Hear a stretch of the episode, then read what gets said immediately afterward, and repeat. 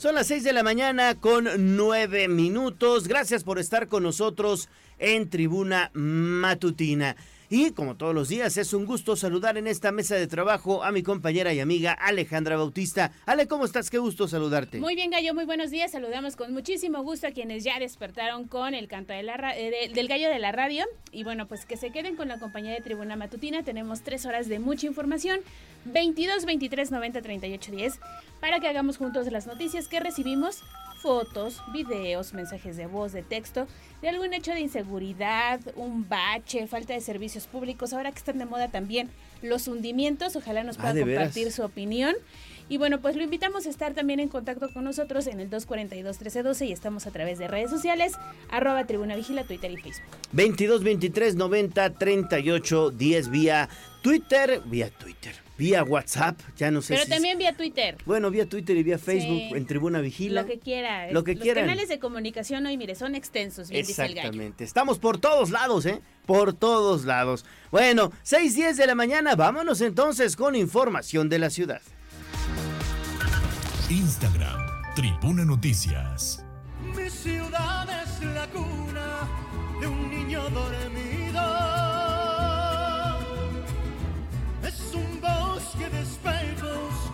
cuida un castillo.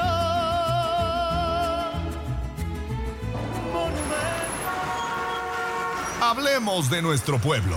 El reporte de la capital poblana. En Tribuna Matutina. Bueno, 6 de la mañana con 11 minutos, ya le decía en el resumen inicial. Estas son buenas noticias. El alcalde Eduardo Rivera continúa trabajando todos los días para cambiar el rumbo de Puebla y ayer eh, inauguró la rehabilitación de una importante calle ahí al sur de Puebla capital. Tienes los detalles, mi estimada Gis, te saludo con muchísimo gusto. Buenos días. Gallo, excelente día. También te saludo con mucho gusto, igual que nuestros amigos del auditorio, precisamente al destacar diversas acciones en materia de seguridad, también de movilidad, infraestructura, economía, salud, entre otras. El alcalde de Puebla, Eduardo Rivera Pérez, llevó a cabo un informe de labores a 600 días de su administración, luego de inaugurar la rehabilitación de la calle 5B Sur, que conecta con Avenida Margaritas, Boulevard Carlos Camacho, 55 Poniente y Boulevard 5 de Mayo, esto con una inversión de 24 millones de pesos, el edil dio a conocer algunos resultados de su gestión, entre ellos el mejoramiento de 874 calles de las mil que se comprometió durante campaña. Además, también la, la renovación y construcción de todas las instalaciones de la Secretaría de Seguridad Ciudadana con una inversión de 280 millones de pesos, la puesta en marcha de 42 mil operativos para debilitar 286 células delictivas con 879 detenidos, la entrega de más de 2.300 créditos contigo y la creación de 900 negocios a través de apertura a la palabra y 2021 por medio de tasa cero. Rivera Pérez agradeció la colaboración también de todos los sectores y de las y los trabajadores del gobierno de la ciudad, una vez que apeló a su responsabilidad y compromiso para no perder de vista el objetivo principal, entregar resultados y buenas cuentas a las y los poblanos. Pero escuchemos también parte de su mensaje. Todos estos logros, amigas y amigos, son el resultado del trabajo en equipo, pero son logros que fueron gracias Gracias a ti, poblana y poblano. Gracias a ti, empresario. Gracias a ti, líder de iglesia, rectora, rectores, líderes de los medios de comunicación. Gracias a ti, regidor. Gracias a ti, diputado. Pero gracias a los padres y madres de familia, a los sindicatos, a las asociaciones civiles, a los colectivos estudiantiles, a los trabajadores y trabajadoras del campo y de la ciudad gracias a los jóvenes, gracias a las mujeres, gracias a los niños de Puebla, porque cuando todos trabajamos unidos es como podemos dar grandes, grandes resultados. Continuará trabajando arduamente para cumplir con todos y cada uno de sus compromisos, ya que afirmó tiene energía, capacidad y talento para además alcanzar nuevas metas y superar todos los desafíos. Y también dejó en claro que seguirá haciendo cosas grandes para la ciudad porque el gobierno municipal no se desviará del camino trazado para abonar a las y los ciudadanos. El reporte. Muy bien, muy bien, Gis, pues muchísimas gracias por esta información. Importante que siga el trabajo en Puebla Capital. Y precisamente, pues continuamos con más de la ciudad. Así es, porque el presidente municipal, Eduardo Rivera, aprovechó también para hablar de estas obras que se llevan a cabo en el centro histórico y al parecer avanzan bien, se entregarán en el tiempo establecido, Gis. Así sale las obras de rehabilitación de las calles 10, 12 y 14 Oriente Poniente entre Boulevard 5 de Mayo y 11 Sur, así como de la 18 Poniente entre 3 y 5 Norte, van en tiempo y forma. Esto fue lo que aseveró el alcalde Eduardo Rivera Pérez y por ello apeló a la paciencia y comprensión de las y los comerciantes de dicha zona, ya que las molestias, dijo, son temporales, pero los beneficios permanentes. Luego de que locatarios expresaron que han disminuido sus ventas por dichas acciones, explicó que no existía otra opción para intervenir el polígono, uno de los más importantes de la ciudad, pues de no haber iniciado el proyecto de las calles, pues continuarían por varios años en pésimas condiciones. Escuchemos. No había de otra, o hacíamos la obra ahorita o se iba a quedar precisamente años posteriormente sin su intervención y sin su beneficio. Entonces, sí quiero decirles que vamos en tiempo y en forma. Los tramos que están acordados de levantar el pavimento, de rascar, de poner el drenaje, de arreglar las conexiones y las tuberías de cada una de las casas, de arreglar el encarpetado, de volver a poner el asfalto o el adoquín, lo que vaya a suceder, o en este caso concreto hidráulico, vamos en tiempo y en forma, no llevamos retraso. Ayer lo analizamos con el secretario y con el gerente y vamos en tiempo y forma. Entonces, ¿qué les pido? Paciencia, ¿sí? Estamos trabajando las 24 horas del día, estamos vecinas, vecinos trabajando tres turnos ahí en las obras del centro histórico. Rivera Pérez instruyó a las Secretarías de Desarrollo Económico y Turismo, también la Gerencia de Gobierno y Gestión, la Gerencia del Centro Histórico y Patrimonio Cultural y la Secretaría de Movilidad e Infraestructura esto para acercarse y mantenerse al pendiente de la situación de las y los vendedores con el objetivo de abonar a su bienestar. El reporte.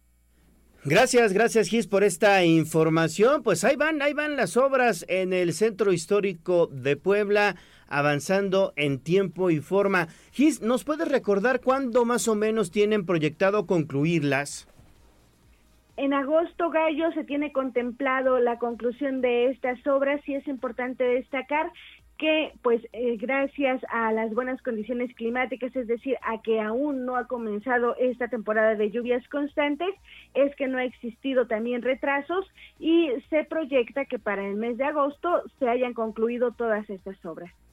Bueno, pues prácticamente en dos meses, en dos meses estaríamos ya estrenando calles. Exactamente, como ocurrió allá en la zona sur de la ciudad, en estas eh, calles 5B Sur, que fíjate que yo ya circulé, quedó bien, se arreglaron también los camellones, se pusieron pasos a nivel de piso, reductores de velocidad, pero la vialidad, la verdad es que sí ya necesitaba una intervención mayor y se le dio, ¿eh? Qué bueno, qué bueno.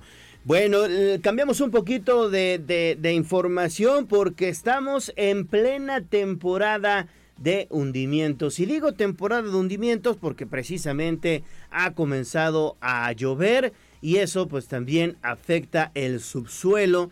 Y luego cuando la tubería pues ya está muy antigua, en malas condiciones, es cuando aparecen precisamente estos hundimientos que son pues mal llamados socavones, porque el socavón es otra cosa. Ese socavón está allá en Santa María Zacatepec, ese sí es un gran socavón, pero estos son hundimientos que se presentan por la mala calidad del sistema de drenaje y sobre todo la antigüedad del mismo. ¿Dónde apareció otro hundimiento, mi estimada Gis? Y estuviste ahí bien pendiente, hasta el chofer entrevistaste.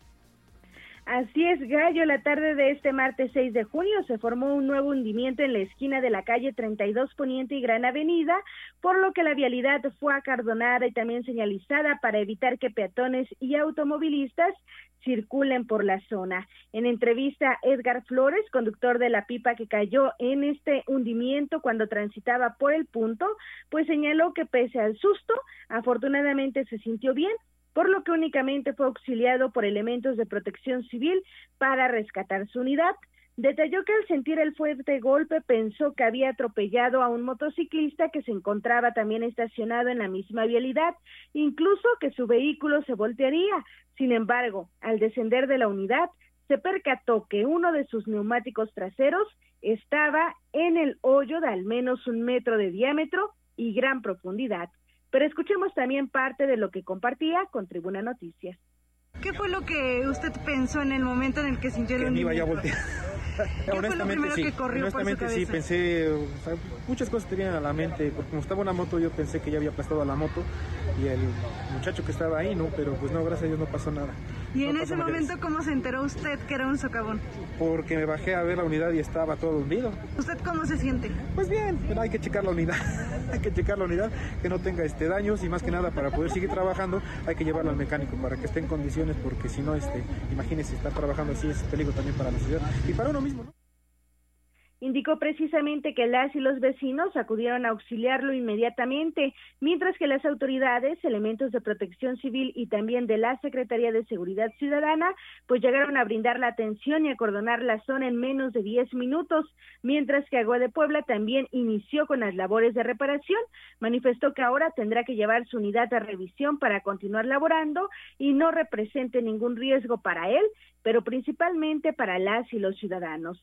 Y es importante destacar, Gallo, como bien lo mencionabas, que el domingo 4 de junio se reportó también un hundimiento en la calle 25 Sur entre Avenida Reforma y Tres Poniente, mientras que este lunes 5 del mismo mes también se reportó un hundimiento en la calle 3 Poniente entre 13 y 15 Sur, y hay que destacar que ambos ya fueron reparados.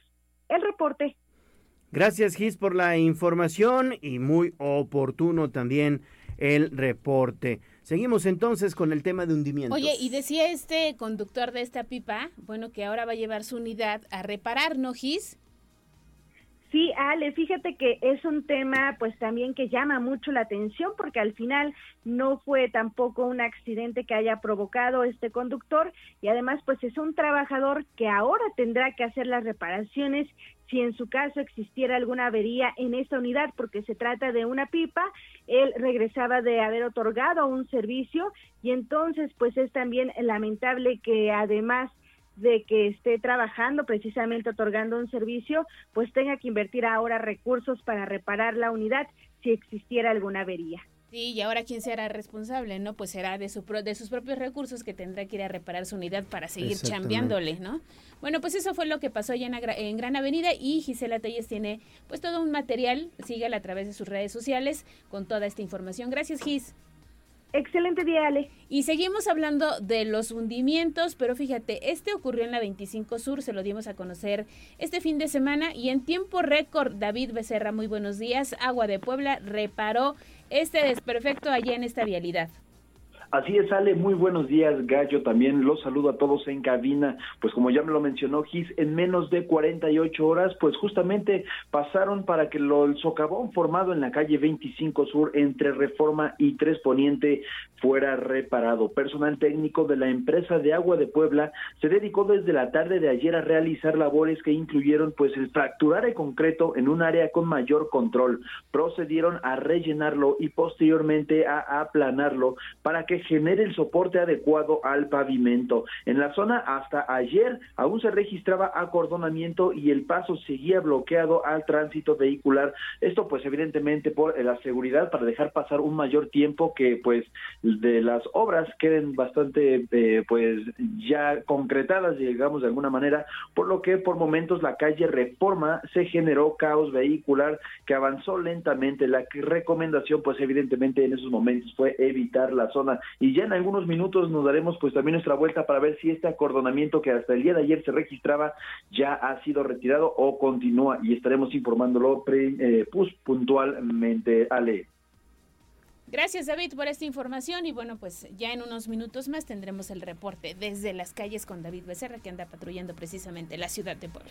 Gracias mi estimado David, son las 6 de la mañana con 24 minutos, regresamos con Gisela Telles porque todo parece indicar que el conflicto en el mercado de Amalucan va por buen camino y está prácticamente resuelto. Hubo un encuentro con el presidente municipal de ambos líderes, el líder de Antorcha Campesina, Juan Manuel Celis, y también de la 28 de octubre, eh, don Rubén Sarabia Sánchez Simitrio, ¿no? Gallo, y tras este encuentro que calificó el alcalde Eduardo Rivera Pérez como histórico, pues se lograron diversos acuerdos precisamente en el mercado Malucan, entre ellos respeto al derecho al trabajo y también la libertad de asociación. Estos fueron los, los acuerdos que se alcanzaron en la reunión que mantuvo el Ayuntamiento de Puebla y precisamente dirigentes de Antorcha Campesina y la 28 de octubre. Luego de destacar que este encuentro pues no se había dado en todo lo que lleva de la administración o en otras eh, pues administraciones pasadas debido a que se logró precisamente pues arreglar diversos también conflictos. El edil puntualizó que existió total disposición al diálogo y por ello alcanzaron acuerdos por medio del entendimiento a mantener la paz, el respeto, el derecho al trabajo y el derecho a la libertad de asociación. Además, informó que el gobierno de la ciudad se comprometió a intervenir y ejercer su autoridad, por lo que retomará la administración, proveerá de agua de manera temporal y después a través de un proyecto de suministro, reforzará la vigilancia y realizará el cobro de las cuotas correspondientes. Rivera Pérez pues celebró dicha reunión con líderes y organizaciones porque el mensaje dijo para las y los locatarios es claro, no se resolverán las cosas a gritos, a sombrerazos o incluso a golpes, sino respetando la ley, la norma, la autoridad y la convivencia. Escuchemos. Y pero, primero quiero felicitar a las dos organizaciones, a sus liderazgos, a Rubén Sarabia, ¿sí? a Juan Celis, a Soraya, Chihuel, que participa en la 28 de octubre, por la disposición al diálogo. Yo lo comenté en alguna conferencia de prensa también con ustedes, que es un absurdo que si queremos vender los que estamos aquí en un mercado y nos estamos peleando todos los días, pues la clientela no va a llegar. Y entonces el objetivo de la reunión es cómo logramos a través de acuerdos y del entendimiento mantener la paz, el respeto, el derecho al trabajo, el derecho a la libertad de asociación dentro de los locatarios que participan en ese mercado. Por último, dejó en claro que existen fechas puntuales para cumplir, tanto de la agrupación como de las autoridades, y esto precisamente pues eh, refiere a que la autoridad a través de la Secretaría de Desarrollo Económico y Turismo y también de la Secretaría de Gobernación se tendrán que mantener atentos para que pues este inmueble pueda funcionar, pueda continuar con todas sus actividades de manera normal. El reporte. Así es, Gis. Y es que de verdad la única autoridad que puede meter orden en los mercados y en la vía pública, en mediaciones de los mercados, pues es la municipal. La autoridad municipal es la única que puede meter orden. La autoridad municipal es la que te puede pues cobrar de alguna manera una, una cuota o un derecho para que tú puedas comercializar tus productos. Y luego quienes se ponen a cobrar cuotas y si no les pagas entonces se ponen eh, muy muy altaneros y no te dejan vender, pues son las mismas organizaciones, en este caso de ambulantes como la Unión Popular de Vendedores 28 de octubre o Antorcha Campesina. Nos han dicho amigos del auditorio que nos mandan mensajes todos los días que para vender, fíjense, en el Tianguis de San Isidro cobran 50 pesos por metro cuadrado. Cuadrado, sí. ¿no? puede ser. Y en un metro a poco te alcanza para poner la mercancía que vas a exhibir, pues es obvio que no. ¿no? Y ya ni te hablamos del resto de los mercados, tianguis que hay alrededor de la ciudad. Sí, sí, sí, malas experiencias las que han vivido varios, varios radioescuchas que todos los días se ponen en contacto con Tribuna Matutina, pero la autoridad municipal es la que debe meter orden, Gis. Así es, Gallo. Y fíjate eh, que hablando de este tema, en donde también pues se debe de cuidar en donde se instalan en el resto de la capital poblana, sobre la 26 Poniente entre Gran Avenida y Boulevard Norte.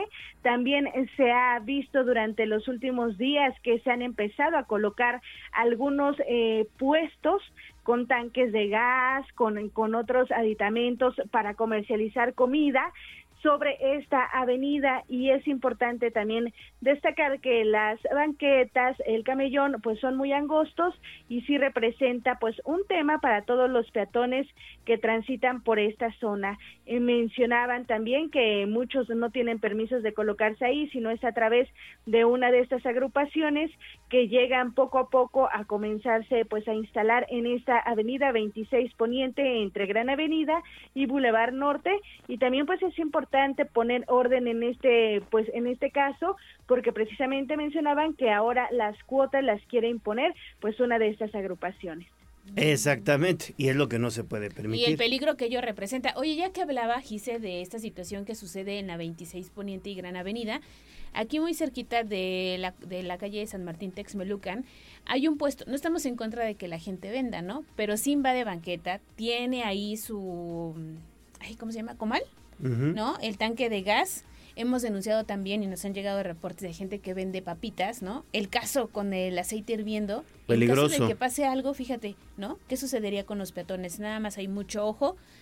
No se trata de pues de, de causarles un daño, ¿no? Para el fin de se están ganando pues el, el pan nuestro de cada día, pero sí representan un peligro instalarse en la vía pública. Sí, sí, sí. Ahí deben de, verificar los supervisores de vía pública que no se esté violando la ley con muchos, con muchos, con muchos, con muchos puestos que están precisamente trabajando en las calles de Puebla. Gracias, gracias Gis. Regresamos contigo más adelante. Estamos iniciando Tribuna Matutina 631, pausa y regresamos con más información. Vamos a un corte comercial y regresamos en menos de lo que canta un gallo. Esta es la magnífica, la patrona de la radio.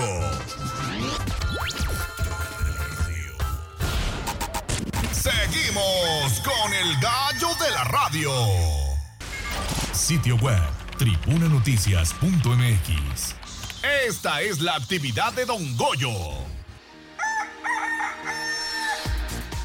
Son las 6 de la mañana con 35 minutos. Vámonos con la actividad de Don Goyo del volcán Popocatépetl, porque estas son buenas noticias, ya lo sé, se lo decíamos en el resumen inicial. El semáforo de alerta volcánica ha regresado a amarillo fase 2. Ahí está Abigail González, mi estimada Avi, te saludo con gusto, muy buenos días.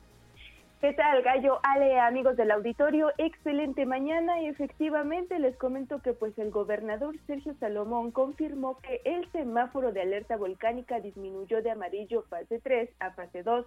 Sin embargo, señaló que la administración estatal no bajará la guardia por si se requiere actuar de manera inmediata ante una contingencia. Por lo anterior, recalcó que el gobierno de Puebla impulsará y respaldará el, el programa por si acaso mediante el cual se definirán medidas exactas y permanentes para el cuidado de las y los poblanos que viven a los alrededores del coloso.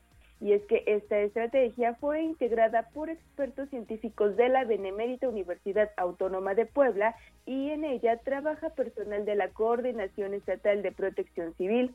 Y es que ante la disminución de la actividad del volcán Popocatépetl, la Coordinación Nacional de Protección Civil determinó, previa sugerencia del Comité Científico Asesor, modificar a amarillo fase 2 el semáforo de alerta volcánica. La información que tenemos, Gallo. Gracias, gracias, Avi. Bueno, pues ahí está. De cualquier manera, de cualquier manera, no hay que bajar la guardia, como se dice popularmente. La ceniza continúa en el ambiente, incluso ha generado varias, varias alergias, ya estragos en eh, diferentes personas y si a usted le afecta de forma pues eh, grave digamos o, de forma eh, cotidiana la ceniza pues lo mejor es el cubrebocas. Exactamente hay que seguir utilizándolo. Y ya que hablamos del volcán Popocatépetl en Calpan pese a este cambio en el semáforo de alerta volcánica bueno las medidas van a continuar y no bajan la guardia. Te saludo con mucho gusto Lili. Adelante con tu reporte Ale, buenos días. Igualmente me da mucho gusto saludarte y también al auditorio. Fernando Castellanos Hernández, presidente municipal de San Andrés Calpan, informó que habitantes y autoridades de esta localidad se mantendrán en guardia frente a la actividad del Popocatépetl, aun cuando la lista volcánica haya regresado a amarillo fase 2. Los protocolos de protección civil seguirán vigentes, pues el coloso es impredecible, advirtió el edil quien mencionó que en esta población asentada muy cerca del volcán, los habitantes son conscientes de que la situación puede volver a cambiar de un día para otro, aunque admitió que el ambiente entre las personas en general es de mucho mayor tranquilidad, pues efectivamente es notorio que ha disminuido la caída de ceniza, así como la intensidad y frecuencia de los tremores, fenómenos que generan incertidumbre entre la población. Indicó que por ahora no ha tenido reportes de que las enfermedades derivadas de la caída de ceniza hayan afectado a gran parte de la población, pero se mantiene el uso de cubrebocas, los cuales además se repartieron gratuitamente por parte de la autoridad que también suministró gogles y gotas para los ojos a los habitantes. Escuchemos parte de lo que señala. Híjole, después que te puedo decir, ¿no? Nosotros estamos ya sabedores y muy pues atentos a lo que vivimos día a día con el volcán. Sí nos da tranquilidad desde la exhalación de ceniza, de vapor, de lava y todo lo que se llega a ver a la cercanía de las diferentes áreas. Este ha disminuido, hay la tranquilidad y pues solamente es cuidar, ¿no? Este, no sabemos en qué momento pueda activarse otra vez. Castellanos Hernández comentó que no se han reportado tampoco daños en los cultivos a causa de la caída de ceniza volcánica, aunque aseguró que se mantendrán atentos toda vez que la temporada de chiles en está muy cerca y hay que recordar que es en Calpan en donde se producen la mayoría de los ingredientes del campo que se incluyen en este tradicional platillo. Es el reporte. Oye Lili, eh, precisamente eso, ¿no? Eh, lo que comentabas al final, eh, digamos que ya viene la temporada de los chiles en hogada y allá en Calpan es donde se produce precisamente pues la fruta que le ponen a los rellenos del chile en hogada. Había por ahí alguna sospecha de que la ceniza había afectado algunas pues algunos huertos de esta fruta, Lili. Sí, efectivamente, yo pues le preguntaba ayer al al alcalde sobre esta situación, pero fíjate que él me comentaba que en este momento, pues, este proceso, digamos, de la siembra se encuentra en una etapa eh, intermedia y cuando fue la parte más dura de la ceniza, bueno, pues eh, todavía estaba temprano, por decirlo así, entonces, bueno, pues eh, no hubo tanta afectación, al menos en el caso del chile poblano, que es, pues, digamos, el producto más delicado porque bueno, pues hay que señalar en Gallo que la nuez, por ejemplo, pues viene ahora sí que naturalmente protegida, el tema de la granada, la pera, ellos, eh, estos productos están todavía como en esta etapa pues intermedia, todavía les falta para llegar a la madurez, pero en el caso del chile, me decía el alcalde, pues es un producto un poco más, eh, digamos, delicado, ¿no? Pero no, hasta el momento fíjate que él comentaba que no se ha detectado todavía no tiene reportes, espera que continúen así y pues me decía también hacer todos changuitos para que no vuelva a granizar tan fuerte, o bueno, en esta parte todavía no ha granizado fuerte, pero que no, no pase y que no se afecten las cosechas de ahí. Exactamente, bueno, pues sí, tienes razón, confiemos en que esto no suceda. Gracias, gracias Lili, regresamos contigo más adelante. 6 de la mañana, 41 minutos, hacemos enlace ahora con Abigail González porque el gobernador Sergio Salomón Céspedes Peregrina ayer inauguró el vigésimo quinto concurso nacional de prototipos y proyectos emprendedores. Adelante Abi con tu reporte, por favor, buen día. Efectivamente, Gallo, te saludo nuevamente y es que te comento que pues los gobiernos de la Cuarta Transformación, como el que encabeza Andrés Manuel López Obrador y el que hay en Puebla, tienen como meta y prioridad abatir la deserción escolar, recalcó el gobernador Sergio Salomón Céspedes al inaugurar el concurso nacional de prototipos y proyectos emprendedores en el Instituto Tecnológico de Puebla. Y es que en su mensaje, el titular del Ejecutivo expuso que la visión de los gobiernos de izquierda es que haya igualdad y que ninguna persona se quede sin acceso a la educación. Por ello, puntualizó que su administración continuará con estrategias para garantizar académica, que crezcan académicamente y alcancen sus metas. Escuchemos parte de su mensaje. Jóvenes, sean todos bienvenidos acá. Es un gusto tenerlos y saber que tenemos acá en cada uno de ustedes generando retos en la mente para crecer y no para destruir. Esa es la mentalidad que se busca y que se vive desde la cuarta transformación. Que haya un acceso de igualdad para todos y que ningún joven se quede fuera de las aulas. Que pueda crecer, que pueda seguir y esa es la visión de Andrés Manuel López Obrador y por supuesto que aquí en Puebla la replicamos. Y nuestra meta es tratar de abatir la deserción escolar. Gracias por ser ejemplo en cada una de sus escuelas. Son un ejemplo a seguir. Sigan incentivando esta sana competencia. Y es que en ese sentido invito a las y los participantes a ser profesionales en su vida y a contribuir con su creatividad y mente en el desarrollo de cada entidad y del país. Además, llamó a que sean ejemplo de cada una de sus escuelas y que incentiven la sana competencia para fortalecer los valores y la convivencia académica y social. Y es que la secretaria de Educación Isabel Merlo Talavera mencionó que el gobierno presente de Sergio Salomón coadyuva en potenciar los proyectos educativos a escala nacional. Por ello, Puebla pues es sede del concurso nacional de prototipos y proyectos de emprendimiento 2023, en el que participarán 447 proyectos destacados desarrollados por docentes y alumnos de la Dirección General de Educación Tecnológica e Industrial de las 31 entidades federativas. Gallo, el reporte que tenemos.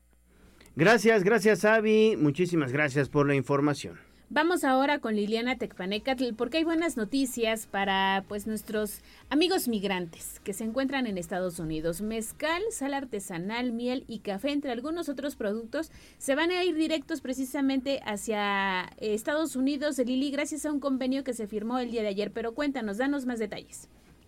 Gracias, Ale.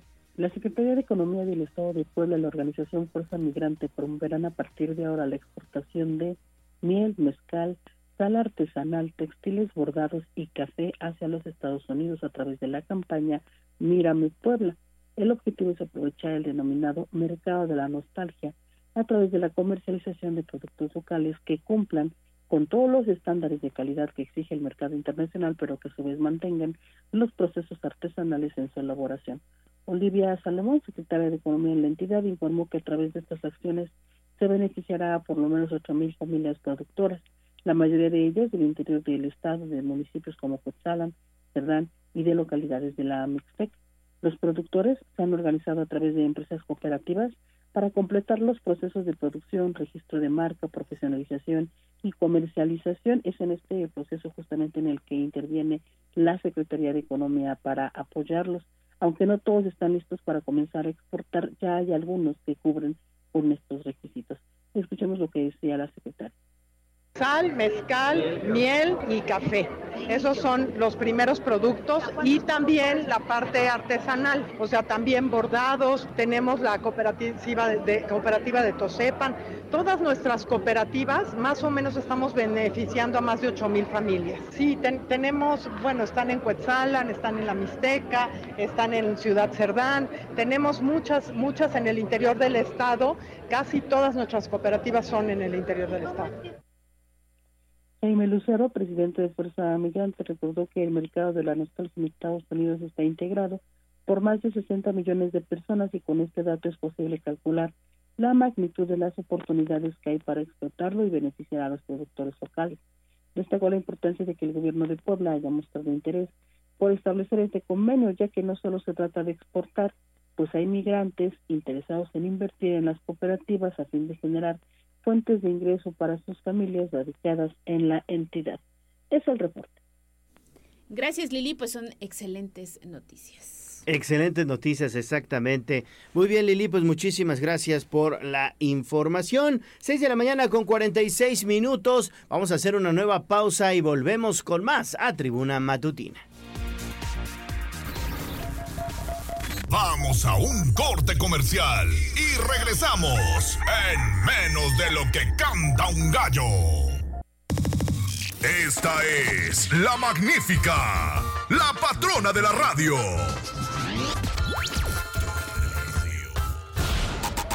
Seguimos con el gallo de la radio.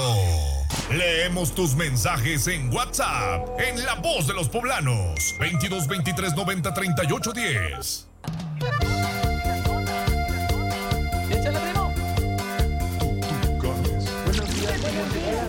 Esta es la voz de los poblanos. En Tribuna Matutina también te escuchamos. Faltan 10 minutos para las 7 de la mañana. Antes de ir a la voz de los poblanos, tenemos el reporte vial de nuestros amigos de plataforma del transporte ejecutivo que nos mencionan Complejo Cultural Universitario de la UAP con tráfico intenso por el examen de admisión precisamente a la máxima casa de estudios. Tomen precauciones. Vía Atliscayotl, ambos sentidos, el tráfico es fluido.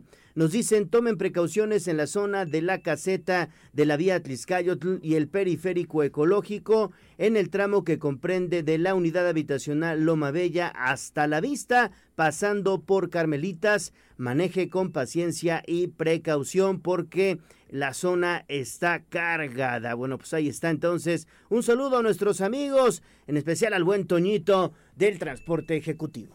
Y tenemos ya mensajes a través del 22 23 90 38 10. Nos dice la terminación 3075. Me pueden mandar saludos. Estoy muy pendiente del espacio de noticias desde la zona de Balcones del Sur. Mira, cada vez estamos llegando más hacia el sur de la ciudad. Saludos a nuestros amigos de Balcones del Sur, toda esa zona que, bueno, pues está escuchando Tribuna Matutina. Y muchas gracias por estar en contacto con nosotros a través de nuestra línea de WhatsApp, La Voz de los Poblanos 81 nos está escuchando esta mañana desde la zona de Belisario Domínguez y también nos manda un saludo de buenos días acompañado de una tarjeta para desearnos un excelente miércoles, mitad de semana. Y también fíjate que ya muy tempranito Juan Merino se reporta con nosotros, nos dice muy buenos días, ¿qué está sucediendo por la Federal Puebla Tehuacán a la altura de Chachapa? Bueno, hay reportes y en un momento más tendremos a David Becerra desde el lugar de los hechos de una situación que se presenta con elementos de la Secretaría de Seguridad Ciudadana. Pero pues en un momento que tengamos ya la información concreta y confirmada, se la daremos a conocer en este espacio. También don Miguel Popocatl ya se reporta y nos dice muy buenos días a Lelo y equipo de Tribuna Matutina. Buen Saludos y excelente miércoles. Y también Checo nos dice muy buenos días. Feliz miércoles, ya también escuchando este espacio de noticias nos manda una tarjeta de muy buenos días. Desde la zona de Zapotitlán de Méndez, terminación 5352, alega yo muy buenos días para todos y excelente jornada. Díganos cómo amanecen allá en este bonito lugar de la Sierra Norte. Además se ha convertido en un fan destacado de este espacio de noticias. Gracias, gracias. Saludos hasta la Sierra Norte de Puebla que siempre están bien pendientes. Así es, y también la terminación 9440 nos dice muy buenos días. Eh, y finalmente ya hay paso sobre la Gran Avenida a raíz de este hundimiento que se presentó el día de ayer. Nos pregunta, no, ya eh, le podemos confirmar que en la zona se mantienen elementos de la Secretaría de Seguridad Ciudadana, está acordonada, no hay paso y se espera que en próximas horas este pues hundimiento quede reparado por parte de la autoridad correspondiente. Don Daniel, que nos escucha y nos sintoniza desde la colonia Santa Cruz Buenavista, también se reporta. Muy buenos días, Alegallo. Nublado, pero a trabajar con la mejor actitud. Así es, ¿qué nos queda, señor Daniel? pues sí, hay que seguirle dando, hay que pero seguirle está rico dando. el clima, ¿eh? Está rico. Nubladito, pero rico. Y no olvide el paraguas en casa porque se espera eh, lluvia durante la tarde y si puede, sigan utilizando el cubreboca porque ya lo decíamos muy temprano, mucha gente anda con la alergia del volcán y demás, entonces pues hay que cuidarnos de cualquier enfermedad de las vías respiratorias. Pues hasta acá lo más importante que tenemos esta mañana de la voz de los poblanos. Bueno, pues ahí está entonces la voz de los poblanos a través del 22 23 90 38 10. Yas Guevara, redes sociales. Hola, Alegallo, excelente miércoles. Nos comparten que hay un choque en la 23 Poniente y 9 Sur. Nos lo pasa el señor Álvaro a través eh, de Twitter. No nos pasa foto, pero dice que ya eh, más tarde habrá tráfico por este eh, incidente vial. Con mucho gusto lo reportamos a Tránsito Municipal, también por Facebook Live. El señor Miguel Ángel Popoca, buenos días a Leo y al equipo de Tribuna Matutina. Saludos para todos. También Carlos Santiago. José Cortés Juárez y John Rubens están al pendiente de la transmisión que tenemos en redes sociales Hola, y hola. también seguimos en Twitter y Facebook como arroba tribuna vigila. Muchísimas gracias. Muchísimas gracias a todos de verdad por su preferencia, por estar en contacto con nosotros. Esperamos sus mensajes para que hagamos juntos las noticias. Faltan cinco minutos para las siete de la mañana. ¿Qué les parece si vamos a escuchar la cápsula que nos ha preparado Gaby Hernández y los datos históricos para no olvidar?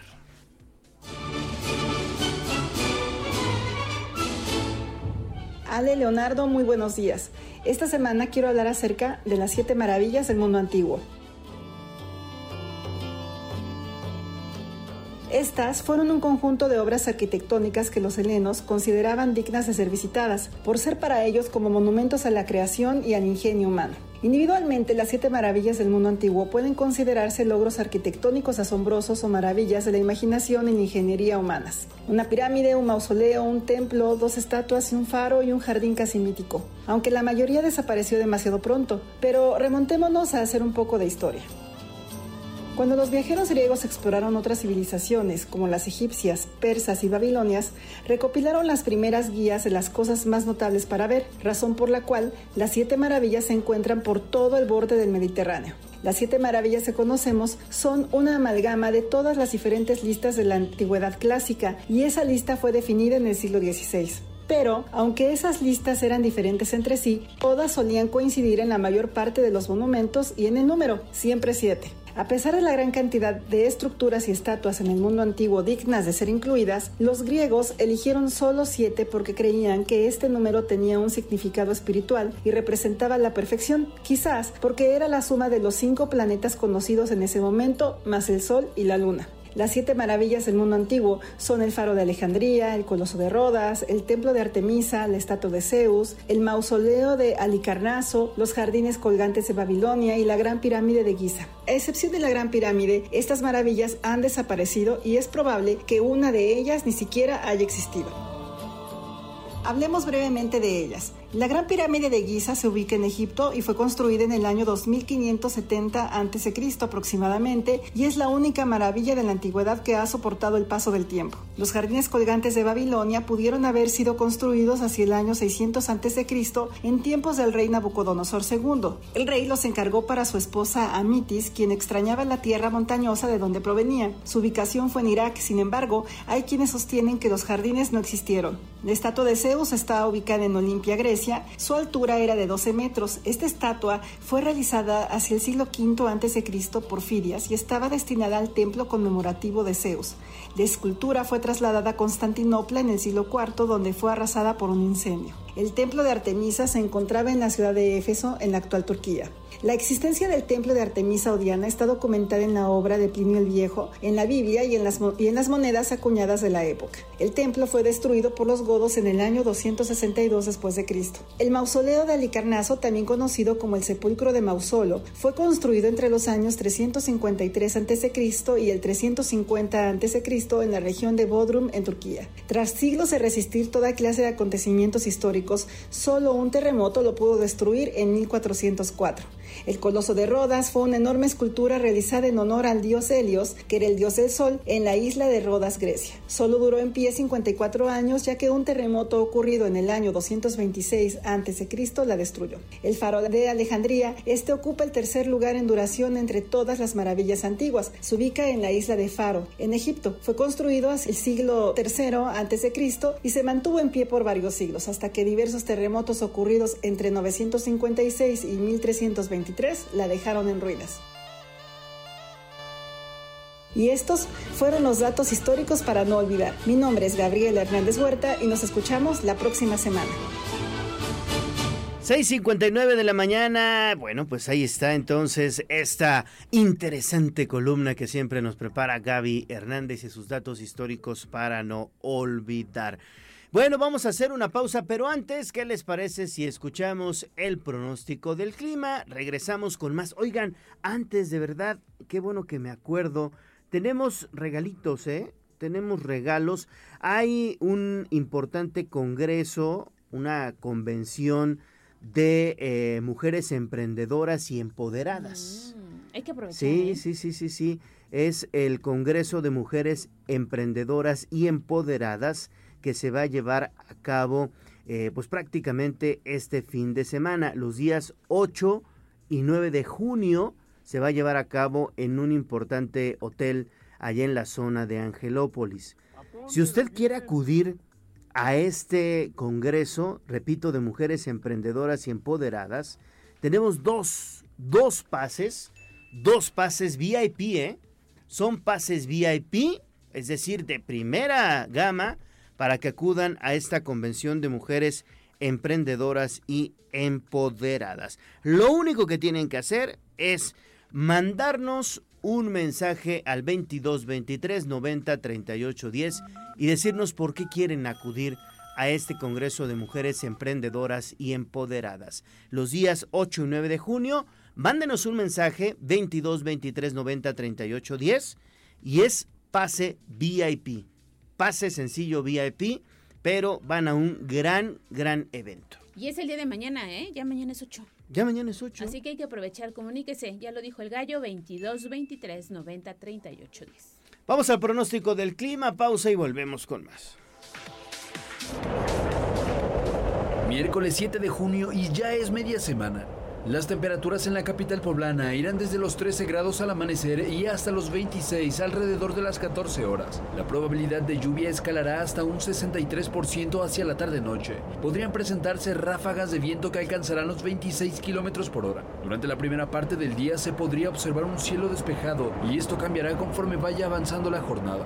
Las temperaturas mínimas en la zona norte del estado estarán registradas en el termómetro en 9 grados centígrados. Las máximas alcanzarán los 26 en promedio. Se presentarán lluvias puntuales y se observará un cielo parcialmente nublado. Será en la zona del Valle de Atlixco y Matamoros donde continúen las lluvias fuertes con intensa carga eléctrica durante la tarde. El termómetro en esta zona marcará una temperatura mínima de 16 grados en promedio y una máxima de 30 grados. El cielo será mayormente nublado durante el día. Siga muy pendiente porque se espera que en los próximos dos días continúen las condiciones adversas en gran parte del estado, en cuestión de precipitaciones, inundaciones y carga eléctrica. Para Tribuna Noticias, David Becerra. Vamos a un corte comercial y regresamos en menos de lo que canta un gallo. Esta es la magnífica, la patrona de la radio.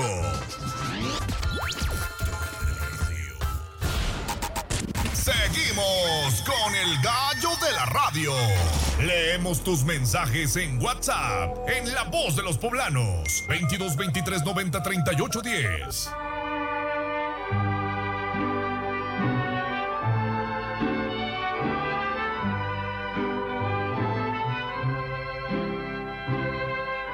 La fresca y perfumada mañanita de tu santo, recibe mi bien amada la dulzura de mi canto. Encontrarás en tu reja un fresco ramo de flores que mi corazón te deja, chinita de mis amores.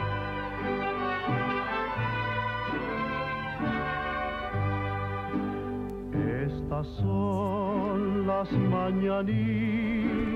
7 de la mañana con 4 minutos, ya estamos escuchando las mañanitas de Pedro Infante todos los días. El gallo de la radio, la voz de los poblanos, tribuna matutina, te regala un pastel mediano para ti que estás de santo cumpleaños o estás festejando algo. Únicamente tienes que mandarnos un mensaje al 2223 90 38 10 y te puedes ganar un pastel mediano de pastelería 520 la hora del postre.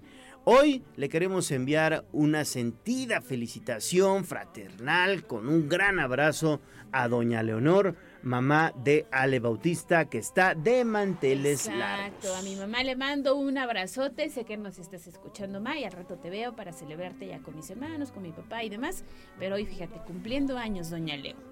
Doña Leo, mi tocaya también. Sí, doña su Leo. tocaya. Muy bien, muchas felicidades y de verdad que la pase muy muy bien en compañía de todos sus hijos, de sus nietos, de sus seres queridos. Así es, y también una felicitación porque hoy el Santoral, fíjate que marca un abrazo especial para quienes llevan el nombre de Gilberto. Gilberto, sí, sí, sí, Gil de la Rosa. Ah, sí, cierto, Gil de la Rosa, ahí, nuestro compañero locutor Que de los además es a- 40. Es a, todo dar ese Gil. Sí, sí, sí, buena onda el buen Gil, El Gil de la Rosa. Gil.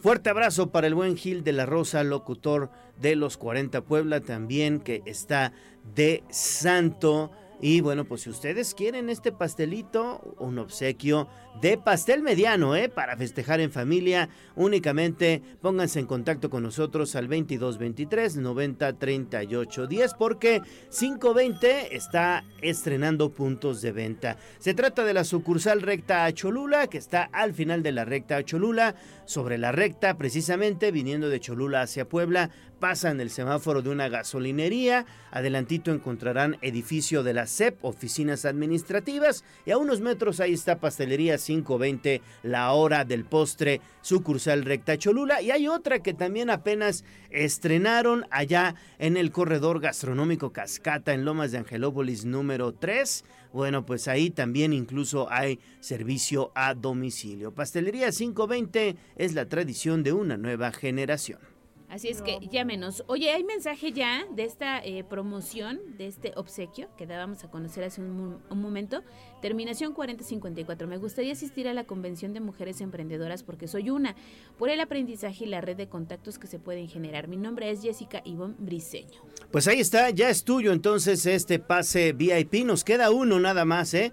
Hay pase VIP para este Congreso de Mujeres emprendedoras y empoderadas. Ya es tuyo este pase. En un momentito más te vamos a reenviar cuál es la, la mecánica para poder registrarte y que ya te tengan pues prácticamente en lista para poder ingresar a esta importante convención. Ahí está. Muchísimas gracias por comunicarse y recuerde fotos, videos, mensajes de voz o de texto 22 23 90 38 10. Muchas felicidades. Sitio web tribunanoticias.mx.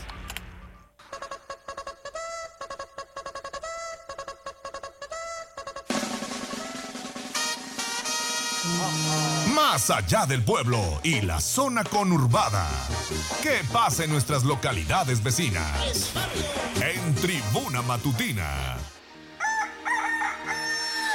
7 de la mañana con 8 minutos, hacemos enlace hasta Tlisco y la Mixteca con Jessica Ayala. Mi estimada Jessie, te saludo con muchísimo gusto, muy buenos días, ¿cómo estás? Muy buenos días y excelente mañana para todos ustedes. Quiero comentarles que en Atlixco se firmó la carta de acuerdo entre el gobierno de Puebla y la Unidad de Naciones Unidas para la reducción de riesgos de desastres, a fin de trabajar en estrategias para el desarrollo de ciudades resilientes 2023, siendo Atlixco el primer municipio del estado y ejemplo en el país en formar parte de este programa. Para este acto estuvieron presentes en el municipio tanto la alcaldesa de este lugar como también el gobernador del estado, así como también autoridades del Sistema de Naciones Unidas en México. Y además, bueno, la finalidad de estos programas es identificar y analizar las causas de riesgo para posteriormente construir estrategias que permitan reducir la construcción de nuevos riesgos y transitar hacia procesos de desarrollo más sostenibles. Beatriz Manríquez Guevara, es la secretaria de Medio Ambiente, Desarrollo Sustentable y Ordenamiento Territorial, también estuvo en el municipio y explicó que Atlixco es ejemplo de resiliencia y por ello se firma dicha carta en este lugar. Vamos a escucharlo. Atlisco está siendo ejemplo, porque Atlisco ya logró no solamente aprobar en Cabildo, como otros 10 municipios ya, su programa municipal de resiliencia. También es importante señalar que ya lo metió en su programa de acciones del año 2023 le asignó presupuesto y ya lo usó cuando tuvieron la contingencia de las cenizas y la contingencia de las lluvias inesperadas que provocaron daños en viviendas. Los programas municipales de resiliencia que hemos trabajado de la, mano, de la mano del Programa de Naciones Unidas para el Desarrollo es un instrumento que puede hacer converger una serie de herramientas que ya tienen ustedes, presidentes y presidentas municipales, como su atlas de riesgo, su programa municipal de desarrollo urbano y una serie de instrumentos como reglamentos, protocolos, y si no los tienen, encontramos el camino para construirlo.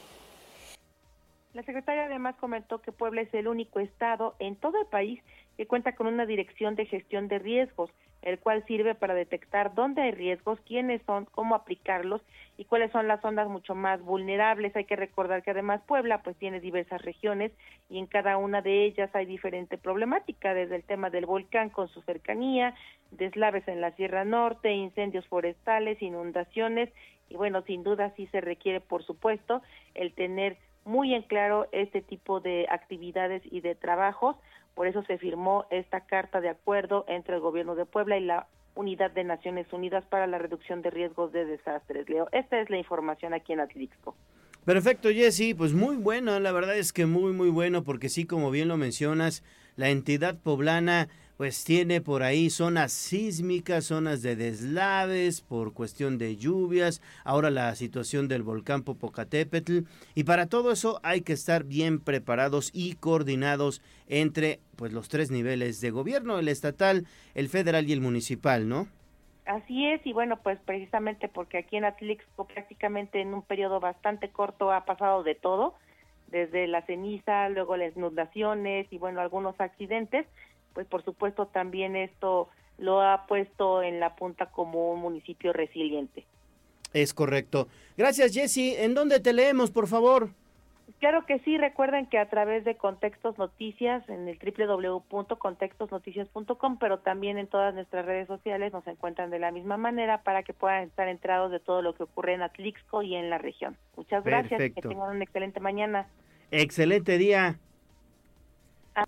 Hasta luego. 7 de la mañana con 12 minutos. Tiempo de ir ahora al municipio de Tehuacán porque está listo también eh, Servando Medina.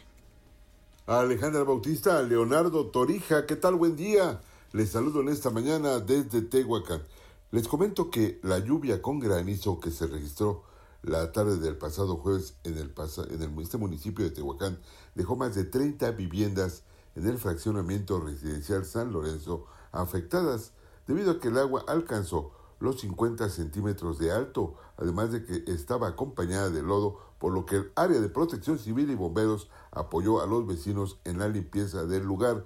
Paralelamente, en coordinación con el organismo operador de los servicios de agua potable y alcantarillado de Tehuacán, el OZAPAT, se efectuaron acciones para el saneamiento de las cisternas en estas viviendas. El director de Protección Civil y Bomberos detalló que la tromba que se registró por la zona de la Junta Auxiliar de San Lorenzo de Totipilco ocasionó que la corriente de agua bajara con fuerza y acarreara hojas de árboles así como de lodo, lo que provocó el taponamiento de las alcantarillas y que el sistema de se colapsara, ocasionando la inundación del fraccionamiento. Abundó que eh, esta situación no ameritó que el ejército mexicano aplicara el plan DN3E en esta zona, pues aun cuando acudieron los elementos a realizar una inspección, se determinó que apoyaran mejor en otras labores posteriormente.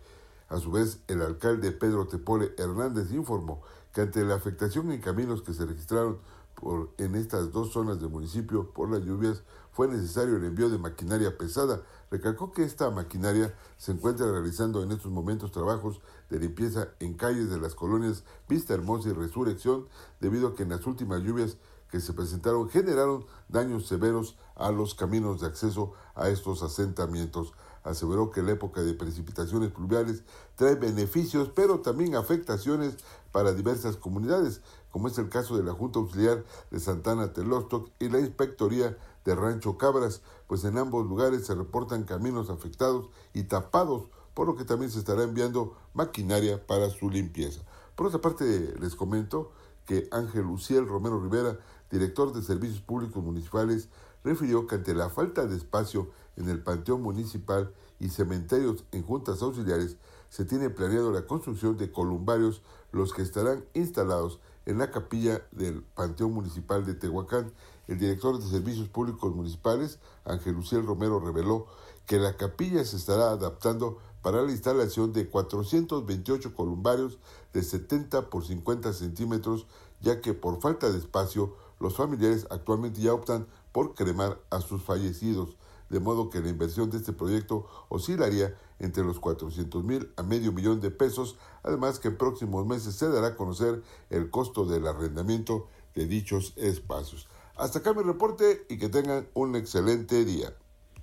Perfecto, Servando, pues muchas gracias y que también tengas un excelente día. 7.16 de la mañana, vamos a hacer enlace con David Becerra.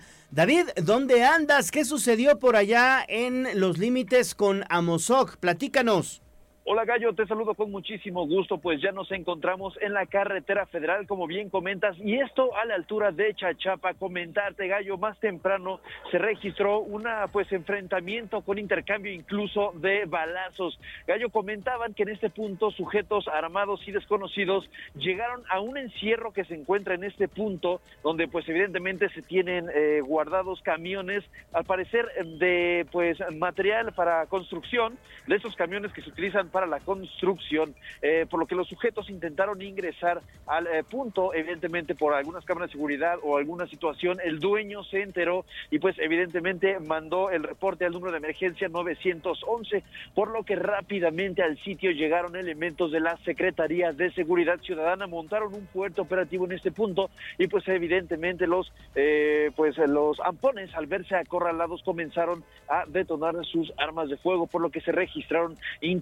de detonaciones. Gallo, en primera instancia se habla de la detención de dos sujetos que incluso la fotografía ya ha comenzado a circular por redes sociales. En el punto, pues eh, justo a estos momentos se acaba de ir la última patrulla de la Secretaría de Seguridad Ciudadana que estaba en el punto. Sin embargo, agentes de la Fiscalía se encuentran aún en la entrada de este encierro de vehículos, evidentemente levantando y recabando, así como pues resguardando también la zona. El elementos de la fiscalía en camionetas, pues de esos que son parecieran em, de civiles sin placas, pero ellos se encuentran en el punto todavía. Comentante Gallo que pues evidentemente eh, uno de los mm, policías municipales habría resultado lesionado. Ese sería el saldo, un policía lesionado y dos de los ampones detenidos que bueno, como te comento, ya están las imágenes disponibles en eh, pues las redes sociales de, de Tribuna Vigila. Como te comento, en esos momentos aún hay presencia de la fiscalía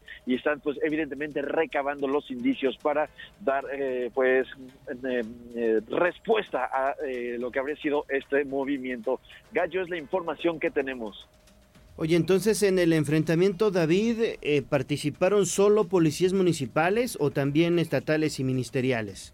En primera instancia se habla de que los primeros respondientes fueron los policías municipales, sin embargo también existe la presencia en este momento de ministeriales, pero eh, los primeros respondientes de alguna manera fueron elementos de la Secretaría de Seguridad Ciudadana. De ahí que ellos mismos realizaron la detención y también uno de ellos pues se habla de que estaría herido. Sin embargo, esta eh, información aún no se confirma de que el policía estuviera herido, el agente de la Secretaría de la Seguridad Ciudadana.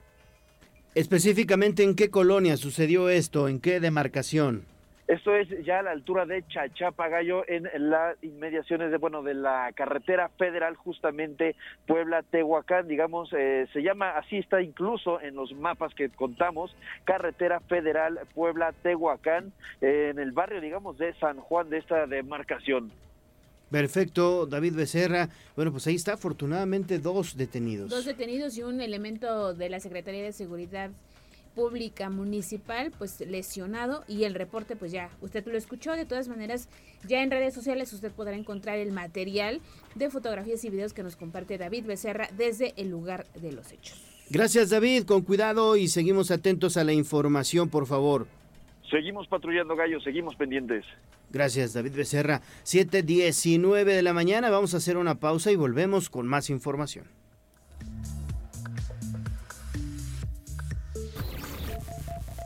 Vamos a un corte comercial y regresamos en menos de lo que canta un gallo.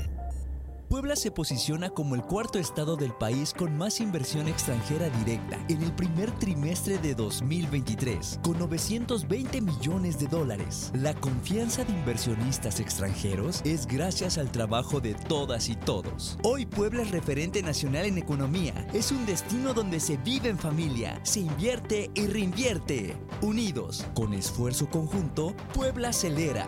Gobierno de Puebla. Hacer historia. Hacer futuro. El respeto, la inclusión y la igualdad son valores que el INE promueve y pone en práctica para que ninguna persona sea discriminada. Porque para el INE todas las voces cuentan. Hoy todas y todos tenemos un módulo de atención cerca, con personal eficiente y capacitado para brindar a la ciudadanía una atención digna e incluyente. Encuentra el más cercano a ti en ubicatumudulo.ine.mx. En la democracia contamos todas, contamos todos. Mi INE es valioso porque nos incluye y nos une.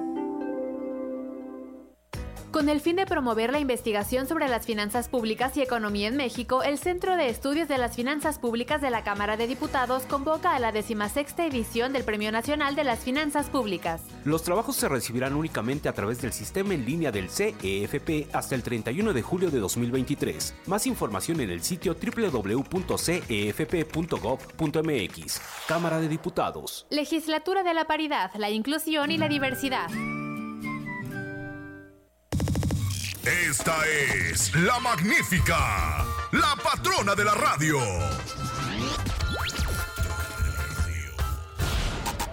Seguimos con el gallo de la radio. Twitter, arroba tribuna vigila. Y esta va para todas aquellas que son como una chica que yo conozco. El Corral. La entrevista sin tapujos en Tribuna Matutina. Son las 7 de la mañana con 22 minutos. Vamos a hacer enlace con mucho gusto con el director del registro civil del estado de Puebla, con Manuel Carmona. Manuel, ¿cómo estás? Te saludo con gusto. Muy buenos días. Leonardo, muy buenos días. Eh, contento de tener la oportunidad de estar en comunicación con el gran auditorio de tribuna y también contigo, Leonardo, y saludo también con afecto a Alejandra Bautista. Gracias. Gracias.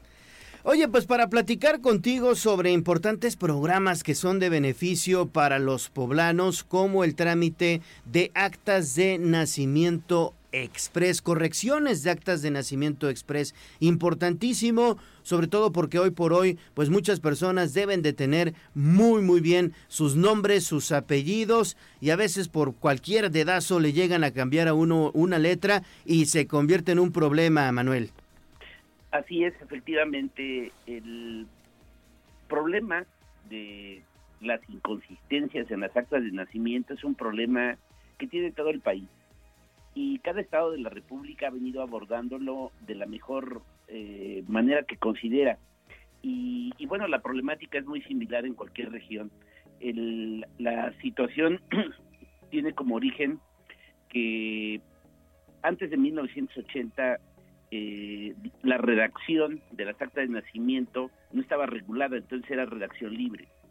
Entonces las personas que nacieron antes de 1980 eh, pues es el segmento de población que tiene que tiene problemas en, sus actas y es la que en este momento eh, a la hora que, ya tienen que hacer diversos trámites como eh, jubilarse, ir, a, ir, ir, ir al INS, hacer algún trámite gubernamental, pues afloran los errores. Y bueno, quiero decirte, aprovechar esta excelente oportunidad de comunicación de, con el auditorio, que el gobierno del estado de Puebla eh, ha venido haciendo desde que inició esta la administración del extinto gobernador Luis Miguel Barbosa y que se ha continuado en, por parte del gobernador Sergio Salomón Céspedes en una mejora permanente de los servicios de corrección de actas de nacimiento en el registro civil. Al inicio de esta administración, este trámite se llevaba a cabo en 70 días hábiles lo que representaba aproximadamente, en términos ya reales, aproximadamente tres meses. Sin embargo, los tiempos de atención en este servicio se han venido acortando eh, a medida que fue avanzando la administración a través de la simplificación de trámites, a través de una reorganización interna en los procesos administrativos y se fueron bajando los tiempos de atención de a, un mes, luego a 15 días y a partir de enero del 2023, a partir de este año, estos trámites de corrección de actas de nacimiento, que anteriormente eran trámites largos, tortuosos, complicados, y en algunas ocasiones hasta inaccesibles, eh, actualmente a partir de enero de este año se llevan a cabo el mismo día. Entonces se implementó el servicio que acabas de mencionar, correcciones de actas de nacimiento express.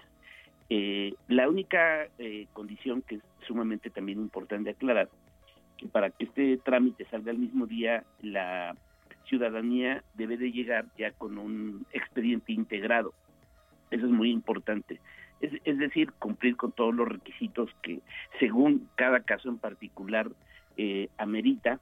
Eh, una vez que ya tenga el, todos los requisitos debidamente integrados, eh, en ese momento ingresa su trámite, hace el pago que conforme a la ley de ingresos son 530 pesos, es lo que establece la ley de ingresos en el ejercicio fiscal 2023, y eh, en un tiempo aproximado de 40 minutos a partir de que está en ventanilla. También hay que aclarar, a partir de que llega a la ventanilla de atención, en un tiempo máximo de 40 minutos se desahoga en su presencia todo el procedimiento y lo que antes se llevaba meses y meses y con eh, pues mucha eh, esfuerzo de estar yendo en ocasiones varias veces a la dependencia, actualmente se ahoga en un lapso máximo de 40 minutos. Esa es la, la sí. Parte de la mejora regulatoria que viene impulsando el gobierno del estado de Puebla en sus distintas unidades administrativas y en el registro civil. Esta es el, eh, la oferta de servicios que se está implementando a partir de este año en todo el estado de Puebla. No, pues son excelentes noticias, director. Y justo tenemos un mensaje. Hay una persona en el auditorio que dice que su mamá sacó su acta de nacimiento, eh, bueno, la registraron en el municipio de Zacatlán.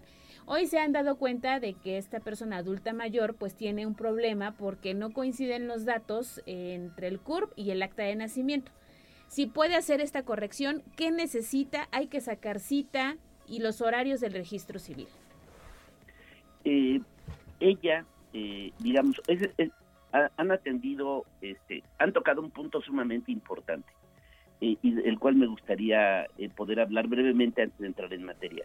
El caso es que eh, otra de las modificaciones que se han implementado a lo largo de este gobierno, a lo largo de esta administración, es que este trámite, a propósito de la pregunta que hace la señora que nació en Zacatlán, que se trámite por cuestiones de la legislación civil de los diversos estados de la República, esos trámites están centralizados en la capital de cada estado de la República los códigos civiles establecen que la facultad de corrección únicamente eh, para tener un control y tener llevar una continuidad y una certeza jurídica se encuentran eh, centralizados en las oficinas de la Dirección General del Registro Civil de cada estado.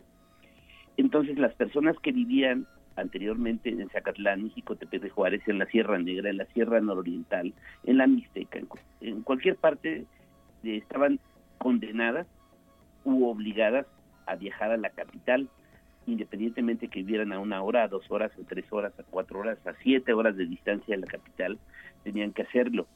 Eh, a partir de eh, el inicio de esta administración, a partir de, específicamente del primero de octubre del 2020, el gobierno del estado implementó la desconcentración de servicios. ¿Esto qué significa? Que aun cuando la facultad la sigue teniendo el gobierno del estado, específicamente la Dirección General de Registro Civil, eh, se abrieron mesas regionales en, de acuerdo al Plan Estatal de Desarrollo, en ese momento en las 32 regiones en que se encontraba segmentado el, Estado, se abrieron 32 puntos en el interior del Estado a fin de que el poblano o poblana que tuviera un problema en su acta acudiera a cualquiera de sus centros receptores. Eh, de trámites y de esa manera evitaran viajar. El trámite lo sigue haciendo el gobierno del estado, pero se acercaron los servicios para que, en este caso, en el municipio de Zacatlán existe una mesa receptora.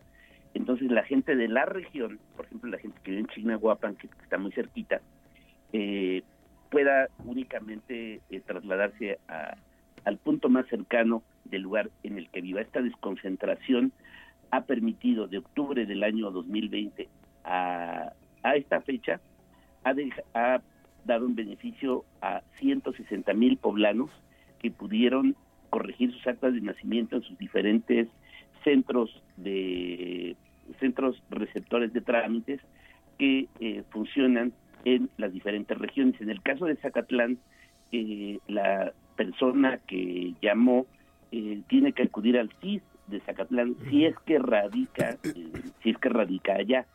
Si, si nació en Zacatlán pero radica aquí en Puebla, entonces debe constituirse a las oficinas que se encuentran en la 11 Oriente 2003 frente a la Secretaría de Finanzas.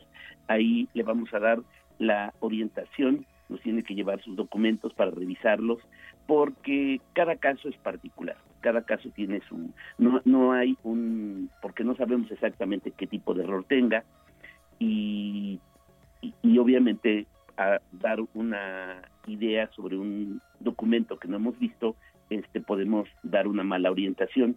Eh, por esa razón es importante que se presente con sus documentos para que podamos asesorarla. Pero la desconcentración administrativa es un avance trascendente, considero, eh, en esta administración porque ha permitido a los poblanos que viven particularmente en el interior del estado eh, generar una economía eh, porque tienen, ya no tienen que viajar, gastar en autobús, en el caso de aquellos que tengan vehículo, bueno, pues gastar gasolina, gastar pago de casetas, el tiempo de los tiempos de traslado que obviamente pues varían según la distancia en el lugar en el que vivan. Y pues también los gastos que representa el viaje, pues seguramente eh, alimentos, hay que eh, en el tiempo en que estén aquí en la ciudad haciendo estos trámites, pues todo eso es, ha quedado atrás porque eh, se han establecido centros receptores de trámites para corrección Sí. de actos de nacimiento en todo el estado de Puebla. Muy bien, Manuel Carmona, estamos platicando con el director del registro civil. ¿Cuáles son los documentos que hay que preparar para realizar este trámite y que, pues, obviamente, optimicemos los tiempos? El documento indispensable, ese es un documento general, que se, pide para cualquier trámite, es un documento eh, que se denomina copia fiel del libro. La copia fiel del libro es una copia fotostática que se le toma al libro donde fuimos registrados todos. Ese documento les pide el registro civil de cada municipio en donde se haya llevado a cabo el registro. Ese es un documento indispensable que el ciudadano se llama copia fiel del libro.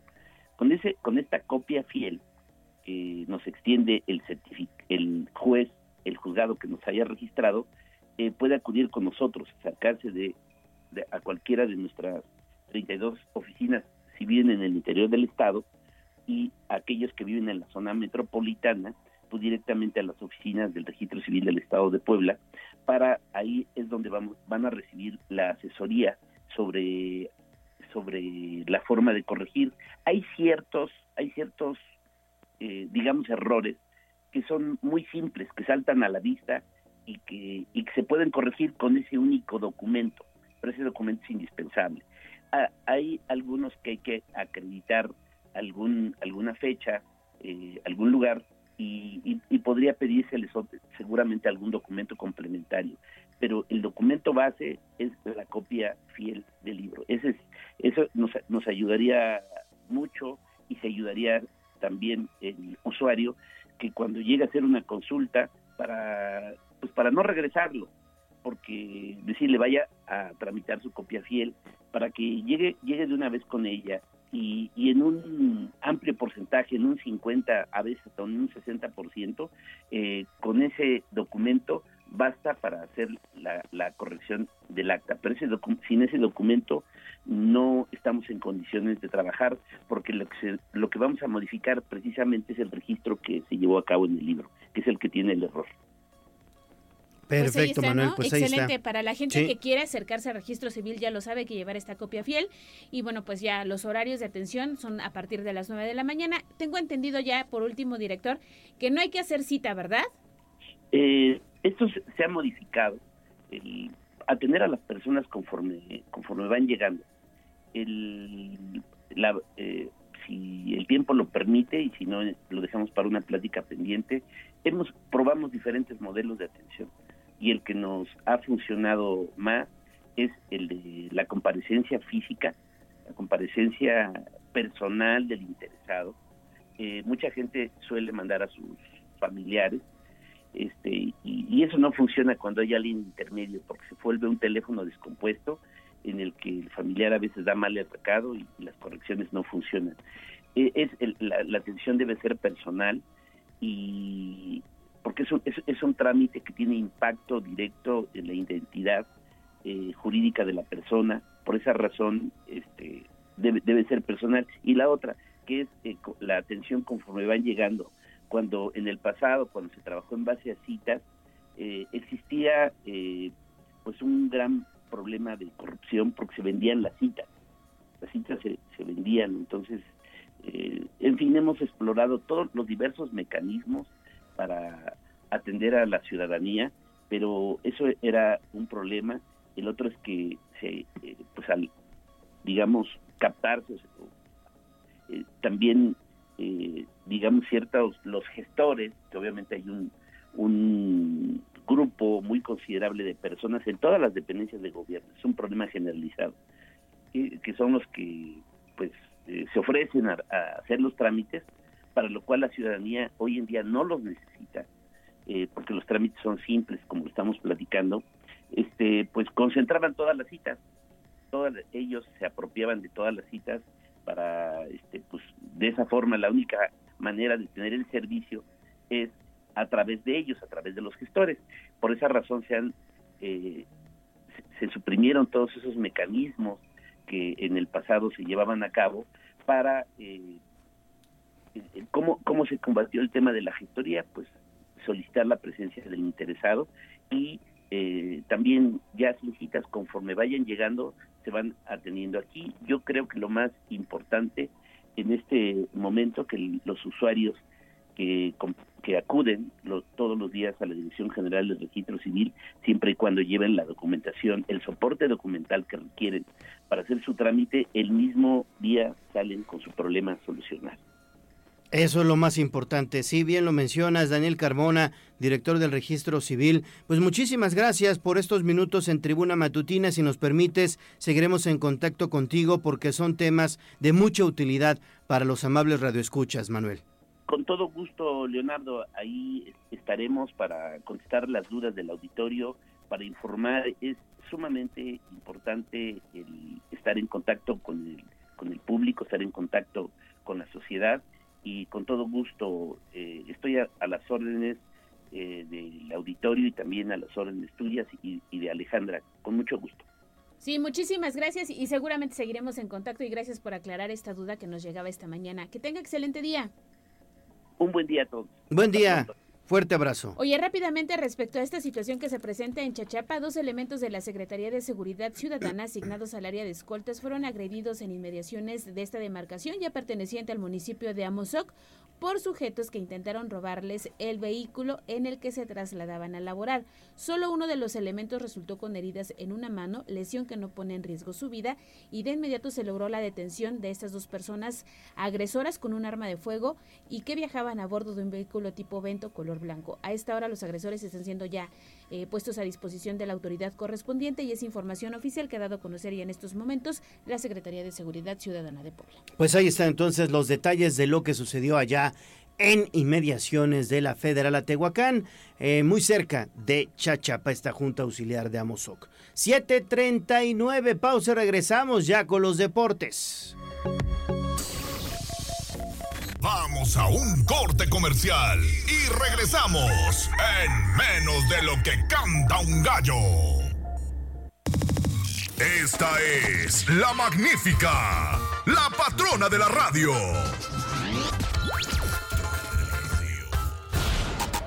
Seguimos con el gallo de la radio. Twitter, arroba tribuna deportes.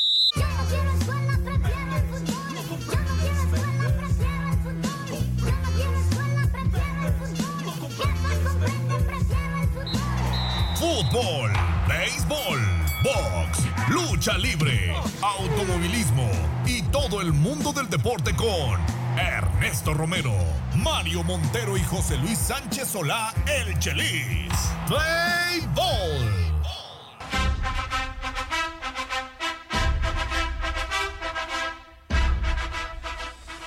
Adelante Neto, muy buenos días. ¿Qué tal Gallo? Muy buenos días, buenos días a todo el auditorio. Vamos rapidísimo con la información deportiva porque tenemos invitada de lujo. Está con nosotros acá en el estudio de la magnífica Gabriela Sánchez Saavedra, conocida también como la bonita Sánchez, quien se convirtió en la primera poblana en conseguir un título mundial de box. Lo hizo al ganar el pasado fin de semana el cinturón plata en el peso mosca del Consejo Mundial de Boxeo. Gaby, muy buenos días, bienvenida. Buenos días, muchas gracias por la invitación. Bienvenida Gaby, es tu casa, ¿eh? Pues Gaby, platícanos, platícanos precisamente la obtención de este campeonato, lo que significa para ti y el hecho, el hecho de ser la primera poblana. Pues estoy muy contenta, eh, agradecida por la oportunidad que me dieron de, de nuevamente pelear por un título mundial. La verdad es que aún no me la creo del todo. Eh, fue una pelea muy difícil, pero sabíamos que Ángela era una rival complicada, que al ser un poquito más bajita que yo, eh, pues los golpes iban a ser un poco... Eh, ella iba a ir por volados y que teníamos que subir nuestra, nuestra guardia, que teníamos que hacer una buena estrategia para mantenerla siempre a la distancia. Y nos funcionó, nos funcionó muy bien. El, el trabajo que, que me mandaron este, mis entrenadores a hacer lo, lo llevamos a cabo muy bien y pues se dio el resultado y agradecida con, con todos. Una pelea que se fue hasta 10 rounds y con pues una decisión bastante, bastante cerrada. Dos jueces te dieron la victoria, uno más quedó con el empate, pero finalmente pues te quedas, te quedas con este triunfo. Sí, así es, un, un juez dio empate. Eh, pero bueno, eh, nosotros estamos muy contentos, sabemos que ahora hay que entrenar mucho más fuerte para mantener el, el cinturón aquí en Puebla y, y, defenderlo. Y pues eso es lo que vamos a hacer, entrenar ahora más, más fuerte. Oye, Sí, precisamente no, digo, saber eh, qué es lo que viene ahora, hay que entrenar fuerte. ¿Para qué pelea te estás preparando? Pues ahorita este, nos comentaron que tenemos que defender el, el cinturón tiene que ser en un plazo no mayor de tres meses, entonces nos vamos a estar preparando. Como tal no sabemos la rival, eh, posiblemente si, si fuera el, a defenderlo sería aquí en Puebla, entonces pues vamos a, a entrenar mucho más fuerte para que todos aquí puedan ir y apoyarnos. Claro, Oye, Gaby, platícanos precisamente de tus inicios, cómo nació este gusto por practicar el boxeo.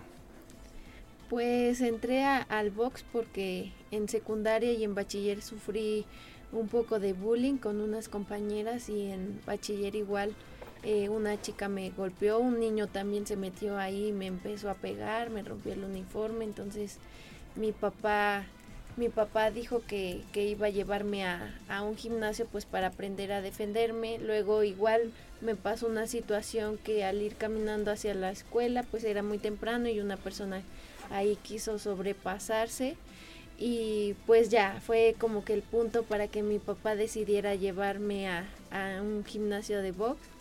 Y cuando me llevó pues yo este vi a unas chicas ahí entrenar y me gustó mucho, me llamó mucho la atención, entonces me quedé y ya desde los tres meses comencé a, a participar en, en torneo de barrios, luego quedé seleccionada para Olimpiadas Nacionales y pues de ahí ya en adelante seguí, seguí entrenando. ¿Qué edad tienes? 28 años. 28 años. ¿Y cuánto tiempo llevas entrenando box? Este año hago 13. 13, años. años. No, pues ya, ya llevas un buen... ¿Estudias? Eh, sí, terminé mi carrera, soy diseñadora gráfica. Diseñadora gráfica, pero bueno, ahorita te has enfocado, digamos, de lleno al deporte. Sí, así es. He estado trabajando, tengo una amiguita que tiene su negocio y pues me, me ayuda, me, me da chance también ahí de, de estar trabajando pero ahorita como tal con mis con mis competencias sí me dedico al 100 para entrenar. ¿Cuántas horas entrenas al día? Entreno seis horas al día. En la mañana corremos, a mediodía hacemos sesiones de fuerza y por la tarde todo lo de la técnica y el boxeo y el sparring. ¿En qué gimnasio estás? Estamos entrenando eh, en el gimnasio del profe Lalo, este, Box Reforma. Mm. Fíjate, ¿no? Pues es toda una disciplina y sobre todo de, de mucha, de mucho empeño, ¿no? Eh, eh, el hecho de dedicarse ya de lleno a- al boxeo, que es un deporte muy bonito, muy, muy bonito, de, de mucho desgaste físico, la verdad, y hay que tener buena condición, ¿no? Y algo que originalmente pues ella planeaba para hacerlo de manera de defensa personal, pues Sí. termina, termina practicándolo ya de forma profesional. Eh, platícanos precisamente cómo se da ya ese salto al profesionalismo. Pues en el 2015 eh, fue mi última Olimpiada Nacional. Me embaracé y dejé un año. Yo pensé que ya no iba a, A regresar. seguir, a seguir en el box, pero luego vi en la televisión a una compañera que también estuvo conmigo en Olimpiadas Nacionales. La vi pelear precisamente con Lulu Juárez y eso me motivó también para, pues, para echarle ganas y regresar. Y fue así que, que regresé a entrenar. Luego con mi entrenador fuimos a, a buscar quien nos pudiera ayudar. Llegamos al gimnasio del profesor Pollo Meneses y él fue quien nos, nos apoyó para dar ese brinco en, en el profesional. Ya en el 2017 debutamos y pues ya de ahí en adelante seguimos entrenando fuerte. Claro. Y bueno, decías hace unos momentos que, que te metiste precisamente a entrenar box porque subiste, tú sufriste en algún momento acoso escolar. Hoy es toda una responsabilidad el hecho de practicar el, el boxeo porque pues tus puños se convierten en un arma letal, ¿no? Sí, claro. Eh, pues digo, el que me haya eh, aprendido a, a defender no significa que fui a, a buscar y, y ahora a querer golpear A a, buscar la gente. venganza. Sí, no. Pero la verdad es que el box te hace ser una persona muy consciente, Claro. muy responsable. Eh, creo que a veces la gente malinterpreta eso que es como muy agresivo cuando en realidad te hace ser un poco más paciente, pensar en las consecuencias. Digo, sé que hay gente que sí lo busca, lo practica como manera de, de sacar eh, pues todo lo que traen, pero, pero es un deporte muy bonito que la verdad yo recomendaría para, para muchas Sí. personas, para muchos niños, muchas niñas, este que lo practiquen, porque también eh, en cuestión de sentirme segura, eh, me ha funcionado, me funcionó mucho a mí. La verdad es que pues cuando pasé esa situación, yo salía a la calle y me sentía un poco insegura, Sí. este pensaba muchas cosas, me ponía nerviosa y pues el, el saber defenderme o saber reaccionar pues me ayudó bastante. Digo, yo sé que tal vez no nos vamos a poner a golpear a las personas, pero sí sabríamos cómo reaccionar y digo, aparte la condición que, Sí, que te ayuda el, el boxeo es muy buena y, y algo que yo digo es, a lo mejor yo no me voy a poner a pelear en la calle con alguien, pero estoy segura que si yo me pongo a correr, pues quizá le voy a ganar a la persona, ¿no? Sí, nunca te Y- alcanza. Y, no me va a alcanzar, pero digo, o sea, sí es como para estar más eh, alertas de lo que podemos este, llegar a, a pasar y pues a actuar. Claro. ¿Qué viene para ti? Ya mencionabas que pues estás obligada a defender el campeonato. Platícanos un poco acerca de tu peso, si te quedarás en esta división, si buscarás nuevos horizontes, qué es lo que viene a continuación. Sí, nos vamos a quedar en este peso, en el peso mosca, que son 50-200. Este, pues vamos a seguir preparándonos, entrenando fuerte para las peleas que, que, que se vengan. Como tal, no, no sabemos contra qué rival nos, nos podrían poner, pero pues siempre vamos a, a prepararnos, a estar ahí, pues activos para que no nos agarren este sin entrenar y, y pues ya que, que a ver qué nos dice nuestro promotor de contra quién sería, eh, cuándo sería. Eh, posiblemente podría ser por las fechas de septiembre la, la pelea. Acercándonos, acercándonos precisamente al grito. Mencionabas que ya tienes una hija, este, hija, hijo. ¿Qué, qué es lo que te comenta acerca de esta actividad? Sí, mi hijo. ¿Qué edad tiene? Tiene ocho años. Ocho años. ¿Y ya entrena también? Sí, sí, ¿Sí? ya entrena. De hecho no le gustaba, pero ahorita ya como que ya está agarrando la, la onda, está yendo también al gimnasio y como van niños de su edad, pues ya le llama más la atención. Eh, a veces se pone a entrenar conmigo y me dice, mamá, vamos a hacer sparring. Y, y está muy contento. La verdad es que nunca había ido a una pelea este él. Eh, bueno, no acompañarme como tal desde todo el proceso y ahorita fue algo muy bonito porque eh, eh, yo me adelanté a, al México y estábamos ahí y, mi doctora, mi psicóloga, llegó con Santi de sorpresa y pues fue algo muy bonito que y motivante, ¿no? Ver a mi hijo que estuvo ahí en todo momento conmigo en la en el proceso de la pelea y y bien emocionado, ya llegó a contarles a sus amiguitos que, que su mamá ganó el cinturón y que aparte de, de, todo él ya es famoso porque salió en la televisión. sí. Pues son parte, son parte de las historias de éxito. Gaby, ¿algo más que quisieras agregar? Ah, pues muchísimas gracias a todos, a las personas que me apoyaron, a, a mis patrocinadores por creer en mí, este pues si puedo mencionarlos, el Hotel Mi Ranchito de Jicotepec, McCarthy's, Ortoquine, Biomedic, eh, Fundación Como Niño, Poblanerías, a mi psicóloga que también fue una parte muy importante para todo este proceso, Ale Machorro, que pues me ayudó a, a, tener más confianza, seguridad, a salir de mi zona de confort y exigirme más, pues les agradezco mucho por, por creer en mí, a mi entrenador Checo Niño que en todo momento pues siempre está ahí atrásito de mí, cuando a veces uno, es que a veces nos cuesta o la gente piensa que es, es ya llegó, ¿no?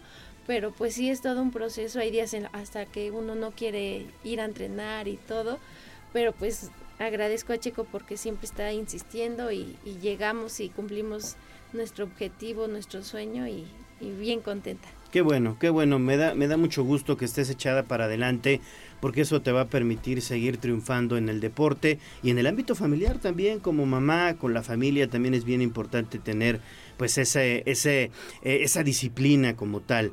Pues eh, la verdad es que muchas felicidades y eh, bueno, pues yo quisiera preguntarte ya finalmente, ¿a qué boxeador admiras? ¿Quién es así la figura que dices, no, este cuate o esta cuata no tiene nombre, ¿no? Pues siempre me, me ha gustado cómo pelea Jackie Nava y Ana María Torres. Creo que ellas son unas gran, eh, gran boxeadoras que, que, tienen, que fueron muy importantes. Eh, de los hombres también el Finito López, y eh, Juan Manuel Márquez. López, sí. Y este, pues son ellos quien, quien también me motivan. Fíjate, también nos decía recientemente que vino Armando, Armando García, que fue campeón del torneo de barrios en el peso de 70 kilogramos, que también admiraba a Dinamita Márquez. Fíjate, también ella, Juan Manuel Márquez, tiene seguidores. por la edad, les tocó Nosotros todavía admiramos a, Julio, César, ¿no? Nos tocó ver las peleas de Julio César Chávez, pero ellos pues vieron generalmente box a principios ya de este milenio y les tocó precisamente la, la saga de Márquez contra Paquiao. Por eso es que pues tienen, tienen eh, o admiran, admiran a dicho boxeador. Perfecto, pues muchas gracias, Neto. Gracias, gracias Gaby. Saludos, buenos días. Pues 7 de la mañana con 54 minutos, hasta aquí la entrevista. Vámonos con el fútbol.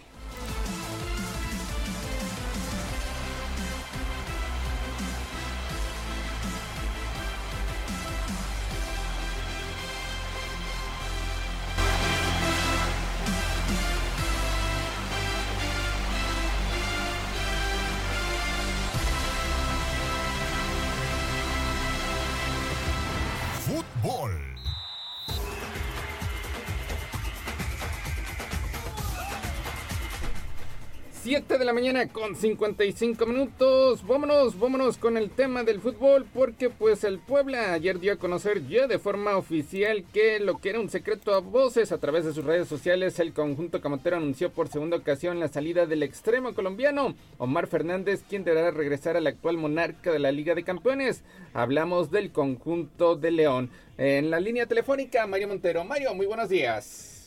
Buenos días, Neto. Buenos días al auditorio. Pues sí, se anunció lo que ya sabíamos todos, que Omar Fernández debe de regresar al equipo que es dueño de su carta, que solamente lo prestó al Puebla por un torneo y que bueno, pues Larcamón lo pidió de regreso. Entonces, ni modo, se regresa el parcerito a León, un jugador que tuvo una gran primera etapa en Puebla, pero que lamentablemente fue aquejado por las lesiones en esta segunda etapa y simplemente no mostró el nivel que había mostrado antes.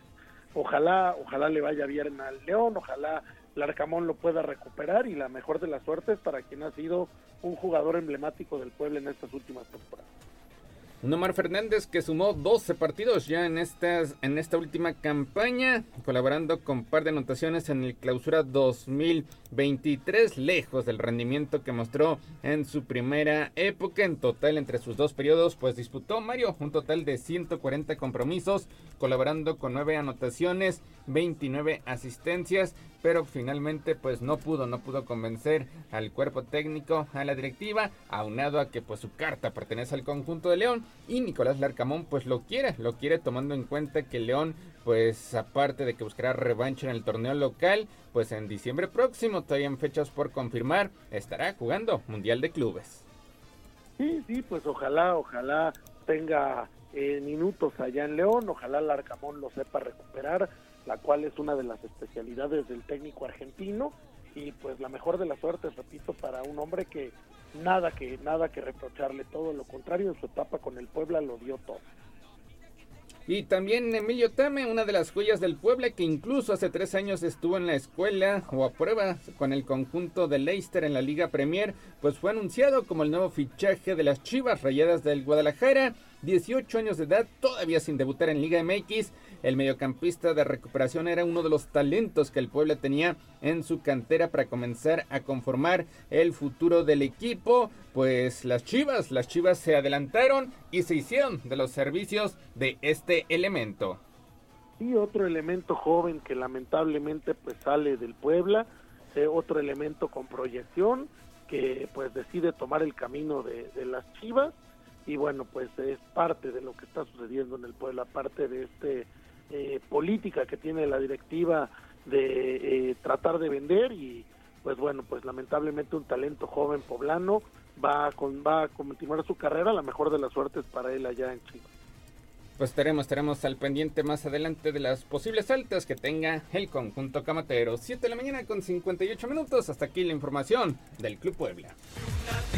Selección mexicana. Vámonos con el conjunto tricolor que hoy tendrá su primer partido de preparación de cara pues a un exigente verano, donde estará disputando la Liga de Naciones de CONCACAF y posteriormente la Copa Oro. Hoy en Mazatlán, primera ocasión que la selección mexicana será presente en dicho territorio. Buletos agotados, México ante Guatemala, Guatemala que es dirigido por Luis Fernando Tena y que también se prepara Mario para la Copa Oro. De esta fiesta que va a ser allá en el Pacífico Mexicano, seguramente eh, pues será un estadio lleno, que dicen que ya no hay boletos, la gente de Mazatlán emocionada con la visita de la selección nacional, un partido de preparación que pues debe de aprovechar Diego Coca para realmente eh, formar, armar una, una alineación, preparar al equipo para lo que será un duro, duro compromiso ante los Estados Unidos. Así que México ante Guatemala, más adelante el fin de semana pues estarán enfrentando a la selección de Camerún y el próximo, el próximo 15 de junio, es decir, dentro de 8 días, pues ya estará jugando ante Estados Unidos. El duelo de esta noche será a partir de las 20 horas. Y por otra parte, la selección mexicana eh, Sub-21, la que está participando en el torneo Mauricio Ravelo, pues debutó con el pie derecho Mario, ganando 2-1 al representativo de Mediterráneo pues una buena noticia para la selección juvenil, ojalá ojalá siga el camino de los éxitos de armar equipos juveniles otra vez eh, competitivos, porque la pena es que México esté en este torneo, pero no esté en el Mundial Juvenil. Entonces, pues es doloroso que se haya perdido el Mundial de Argentina por una mala política eh, de pantalón largo y que, bueno, pues México haya perdido un, eh, un certamen en el que incluso ha llegado a ser campeón. Vámonos con el fútbol internacional porque Karim Benzema, luego que se dio a conocer su salida del Real Madrid, pues se informó que ya firmó con el Al Ittihad de Arabia Saudita, uniéndose a esta liga donde pues ya ve actividad Cristiano Ronaldo. Al son de 200 millones de euros por año, por tres años, ha firmado Karim Benzema, por eso pues decidió salir del Real Madrid perdonando parte de la ficha que se le debía porque va a ganar una cantidad enorme allá en Arabia Saudita y bueno pues se, se convierte en uno más de los talentos eh, del fútbol europeo que se van a cobrar porque pues yo no digo que probar suerte porque no es una liga eh, competitiva pero sí a cobrar mucho dinero allá Y por otra parte, todo, todo parece indicar, si no pasa nada extraordinario, que Messi irá a la Major League Soccer para jugar con el Inter de Miami. Sí, ya, ya han anunciado en varios medios españoles que hace algunas horas Messi habría eh, comunicado su decisión al Barcelona, que no volverá, no volverá al Barcelona porque no hay garantías de que pueda ser inscrito por los problemas económicos que atraviesa el club catalán, que a pesar de esa haber sido su primer deseo, pues no, no hay manera en este momento de que Messi pueda, pueda ir recalar en el Barcelona y entonces pues habrá tomado una decisión de ir a los Estados Unidos, de ir al Inter de Miami de David Beckham, donde además pues la oferta económica es muy atractiva, le ofrecen 50 millones de dólares por temporada, cuatro años eh, en el fútbol de los Estados Unidos, le ofrecen ser prestado a Newells en Argentina para poder jugar con el club que lo vio nacer y le ofrecen también pues dos negocios muy lucrativos, le ofrecen una eh, una serie y una participación en Apple TV y le ofrecen también eh, tener derecho de dueño del equipo y tener derecho de adquirir una franquicia más adelante. Entonces, pues bueno, creo que contra esas condiciones económicas el Barcelona solo ofrecía 17 millones de euros por un año, nada, ni siquiera cerca de las, de las cifras y de los negocios que le dan en Estados Unidos y por ello pues Messi habría tomado ya la decisión de irse con su familia a Miami y de arrancar ya en el próximo mes de julio en la MLS. Y podría, podría debutar en la League's Cup, donde estaría enfrentando al conjunto de Cruz Azul de nuestro país. Mario, ya para rematar la información deportiva en el béisbol, Sultanas de Monterrey aplasta a Pericos de Puebla en el primero de la serie. Eh, los vence 11 carreras a 2. Ayer lamentablemente no apareció el picheo de Pericos, no hubo eh, nadie que detuviera el ataque de los sultanes que desde la primera entrada, desde muy temprano se fueron arriba y pues bueno, ojalá ojalá hoy sea un juego diferente allá en Monterrey. Pues Mario, 8 de la mañana con 2 minutos, hasta aquí llegamos con la información deportiva. Gracias Neto, gracias al auditorio, que tengan muy buen día. Bueno, pues ahí está entonces está la información deportiva. Gracias Neto. Saludos, muy buenos días. Buenos días. Vamos a hacer una pausa y regresamos con más información.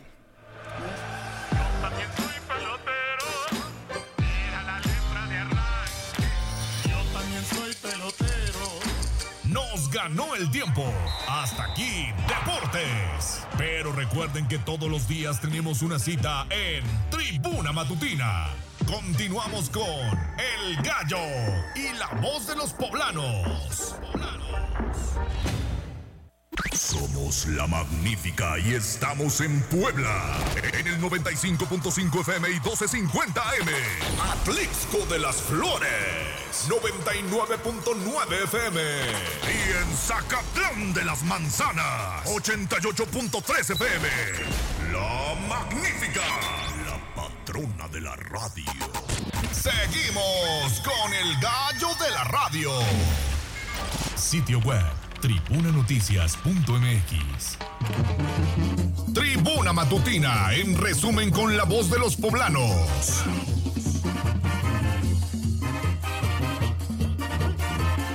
Mezcal, sal artesanal, miel y café de Puebla directo al mercado de la nostalgia en Estados Unidos. La Secretaría de Economía y Fuerza Migrante firmaron un convenio de colaboración. Pese a cambio en el semáforo de riesgo del Popocatépetl, en el municipio de Calpan se mantienen las medidas de protección civil. El presidente municipal Eduardo Rivera cumplió 600 días de gobierno, inauguró la rehabilitación de la 5B Sur. Y en las últimas horas el volcán Popocatépetl ha registrado 76 exhalaciones acompañadas de vapor de agua y otros gases volcánicos. El semáforo se mantiene en amarillo fase 2. Detuvieron a Oscar N., de 26 años de edad, por agredir a dos mujeres pertenecientes a la Policía Municipal de San Andrés Cholula y ahora tiene que enfrentar la ley. En información nacional, el titular de la Secretaría de Seguridad Ciudadana de la Ciudad de México, Omar García Harfush, informó que una persona secuestrada fue liberada después de una persecución y balacera, esto en la alcaldía Cuauhtémoc. Los policías de la Secretaría de Seguridad repelieron la agresión y hay una nota muy completa en el portal de casa. Y finalmente, la Arquidiócesis Primera de México pide orar por la salud del Papa Francisco y su pronta recuperación tras el anuncio del Vaticano que confirma que este miércoles será operado.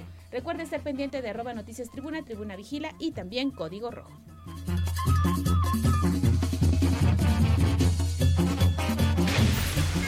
Sitio web tribunanoticias.mx. 1, 2, 3, 4.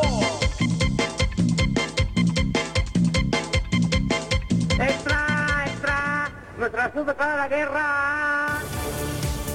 Al grito del boceador. Esto es lo más destacado de la prensa escrita. En Tribuna Matutina Nacional. 8 de la mañana con 9 minutos. Vamos a hacer enlace con Abigail González porque la prensa nacional destaca la renuncia del canciller, del canciller Marcelo Ebrar con efecto a partir del lunes 12 de junio. ¿No es así, mi estimada Avi? Te saludo con gusto. Efectivamente, Gallo, te saludo con gusto y es que te comento que el secretario de Relaciones Exteriores, Marcelo Ebrard, informó que presentará su renuncia al cargo a partir del lunes 12 de junio para buscar la candidatura presidencial de Morena con miras al 2024 y darle seguimiento al proyecto de transformación encabezado por el presidente Andrés Manuel López Obrador. Y es que agregó que trabajará bajo el proyecto de la Cuarta Transformación. Escuchemos solicitar y presentar mi renuncia a la Secretaría de Relaciones Exteriores a partir del lunes 12 de junio a primera hora, la próxima semana.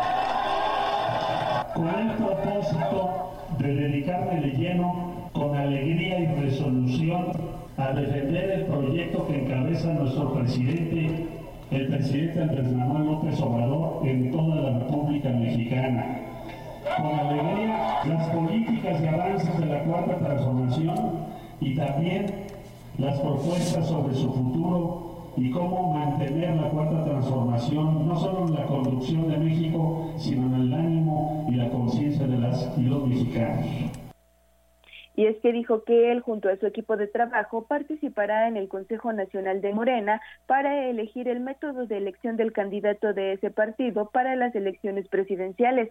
Además, subrayó que la propuesta que impulsó para el proceso de selección del candidato o la candidata tendrá un buen recibimiento en el Consejo Nacional de Morena.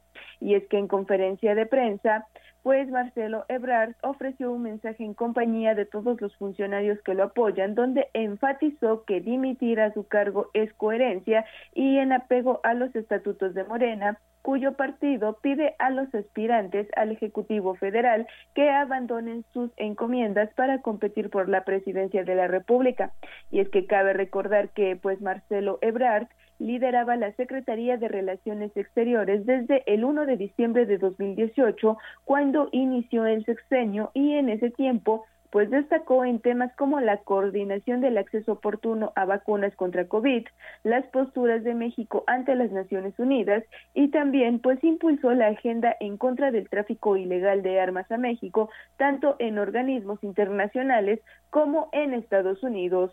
Gallo, el reporte que tenemos. Gracias, Avi.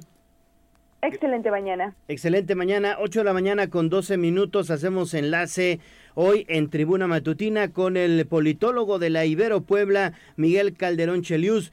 ¿Cómo estás? Buenos días, Leonardo, Alejandra. ¿Cómo están ustedes? Bien, Saludos muy al bien. auditorio. Muchas gracias por compartir estos minutos con nosotros, Miguel. Qué gusto saludarte. Gracias. Oye, pues eh, Marcelo Ebrard, la verdad es que ha puesto la muestra y ahora es una olla de presión el Movimiento de Regeneración Nacional y todos los que aspiran a un puesto de elección popular. ¿Tú cómo lo ves? Bueno, mira, la, eh, la verdad es que los tiempos políticos se están moviendo muy rápido.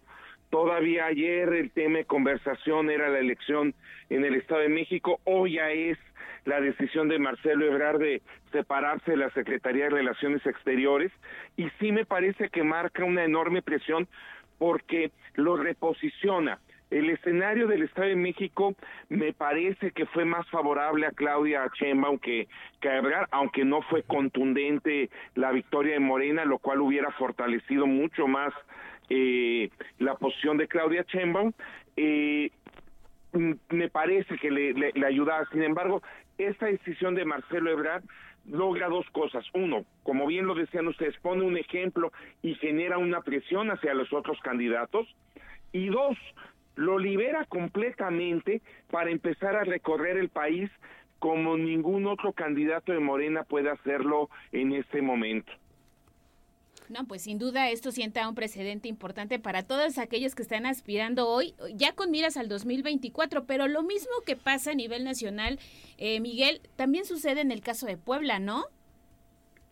Pues sí, tenemos también un escenario muy complejo que estaba esperando los resultados de, del Estado de México y bueno, también eh, la definición sobre si serán candidatas eh, eh, si será candidato o candidato en el, caso del Estado, que también va a influir mucho en la competencia interna. Eh, pero bueno, tenemos esa misma presión sobre los eh, aspirantes para que dejen sus cargos y puedan de alguna manera, dos cosas que planteó Marcelo que me parecen muy importantes, dejar el cargo, pero la otra que está planteando es que puedan tener una confrontación de ideas lo cual es muy atractivo, también es muy peligroso porque puede haber confrontaciones eh, entre los candidatos muy fuertes, pero al mismo tiempo tienen una eh, tienen límites muy claros que son los eh, lineamientos que de alguna manera el gobierno de Andrés Manuel López Obrador ha marcado sobre la política nacional. Entonces, cualquier candidato en sus expresiones públicas tendrá esos límites. No podrá proponer ir en contra de la cuarta transformación claramente. Ayer Marcelo Ebrard lo hizo de forma eh, brillante, logró mantenerse ahí, reivindicó el proyecto eh, y marcó la importancia de por él sería un buen representante eh, para la continuidad del proyecto de la cuarta transformación. Sí, y esto previo, que también es una señal que no hay que perder de vista, Miguel, previo al Consejo Nacional del Partido, que es el domingo. Claro, al cual anunció que él acudirá, lo cual, eh, de nuevo, pone todas estas eh, estos eh, elementos eh, con una enorme presión sobre los otros candidatos. Eh, me parece que es de los primeros momentos, eh, o el que yo recuerdo en, en este momento, en el cual Marcelo Ebrard no es el presionado, y de alguna manera son los otros candidatos, particularmente Claudia Sheinbaum, la que está con la presión ahora y la que tendrá que dar una respuesta. Eh, eh, recordamos esa excelente respuesta de Claudia Sheinbaum a, a si era eh, eh, encuesta o, favorita y dijo sí sí hay favorita es la favorita es Morena no esa fue una muy buena salida y bueno Claudia Sheinbaum tendrá que plantear también ante este escenario no solo de dichos sino de hechos que está planteando Marcelo Ebrard tendrá que plantear también su su posición. Lo que demuestra eso es que el juego al interior de Morena sigue. A mí me parecería muy extraño que Marcelo Ebrard estuviera dando estos movimientos eh, si tuviera una señal clara e indudable de que no será el candidato de Morena eh, y me parece eh, que en ese sentido al interior hay una señal de que sigue la posibilidad y sigue el juego político al interior del partido. Eso por una parte, eh, politólogo, lo que pasa en Morena, pero ¿cuál es la lectura del resto de los partidos políticos? Porque hoy el, el, mapa electoral pues prácticamente está pintado de guinda. Pues sí, mira, se está volviendo una suerte de sándwich que viene de la eh, noroeste con Sonora, Baja California, eh, y bueno, todo lo que es el, el, la península de Yucatán, el sur centro del país, e incluso Tamaulipas, que están cerrando paulatinamente eh, eh, al país, ¿no?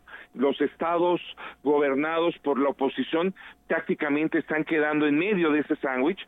Eh, Jalisco, Chihuahua, eh, Aguascalientes, eh, Durango, en fin, todos están quedando en, en, una franja, digamos, en la parte eh, nor, nor, eh, centro-noreste, digamos, ¿no? Y, y, sí, hay una enorme presión para los partidos. Me parece que la derrota del PRI en el... En el Estado de México es muy costosa para ellos, les quita recursos, les quita acceso al electorado más importante, les quita capacidad de movilización eh, y además los debilita claramente. Eh, y es una señal de que el PRI cada vez se va convirtiendo más en un lastre. No queda claro realmente de que al PAN le convenga ir en una alianza con, con el PRI. Y por el otro lado, Movimiento Ciudadano parece seguir jugando al guiño de la posibilidad de una alianza entre el PAN y Movimiento Ciudadano. Eh, eso es, es es decir, el escenario político está en movimiento, los grandes perdedores de la elección del Estado de México son claramente el PRI y el PRD, el PAN por supuesto también pierde, pero en menor medida me parece que sigue en el juego, pero sí hay, me, todavía va a haber un reacomodo. Yo no veo, eh, cada vez veo menos viabilidad a la alianza opositora tal y como la, la han planteado el PRI y el PAN. Perfecto, pues con eso nos quedamos. Miguel Calderón Chelius, politólogo de Ibero Puebla, muchas gracias por esta comunicación. Les mando un abrazo a los dos. Fuerte abrazo, fuerte Gracias. abrazo. 8 de la mañana con 19 minutos, pausa y volvemos con más.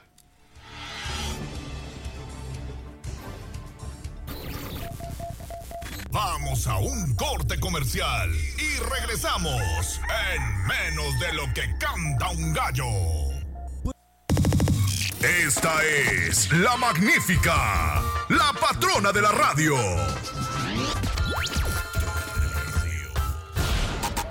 Seguimos con el gallo de la radio. Twitter, arroba tribuna vigila.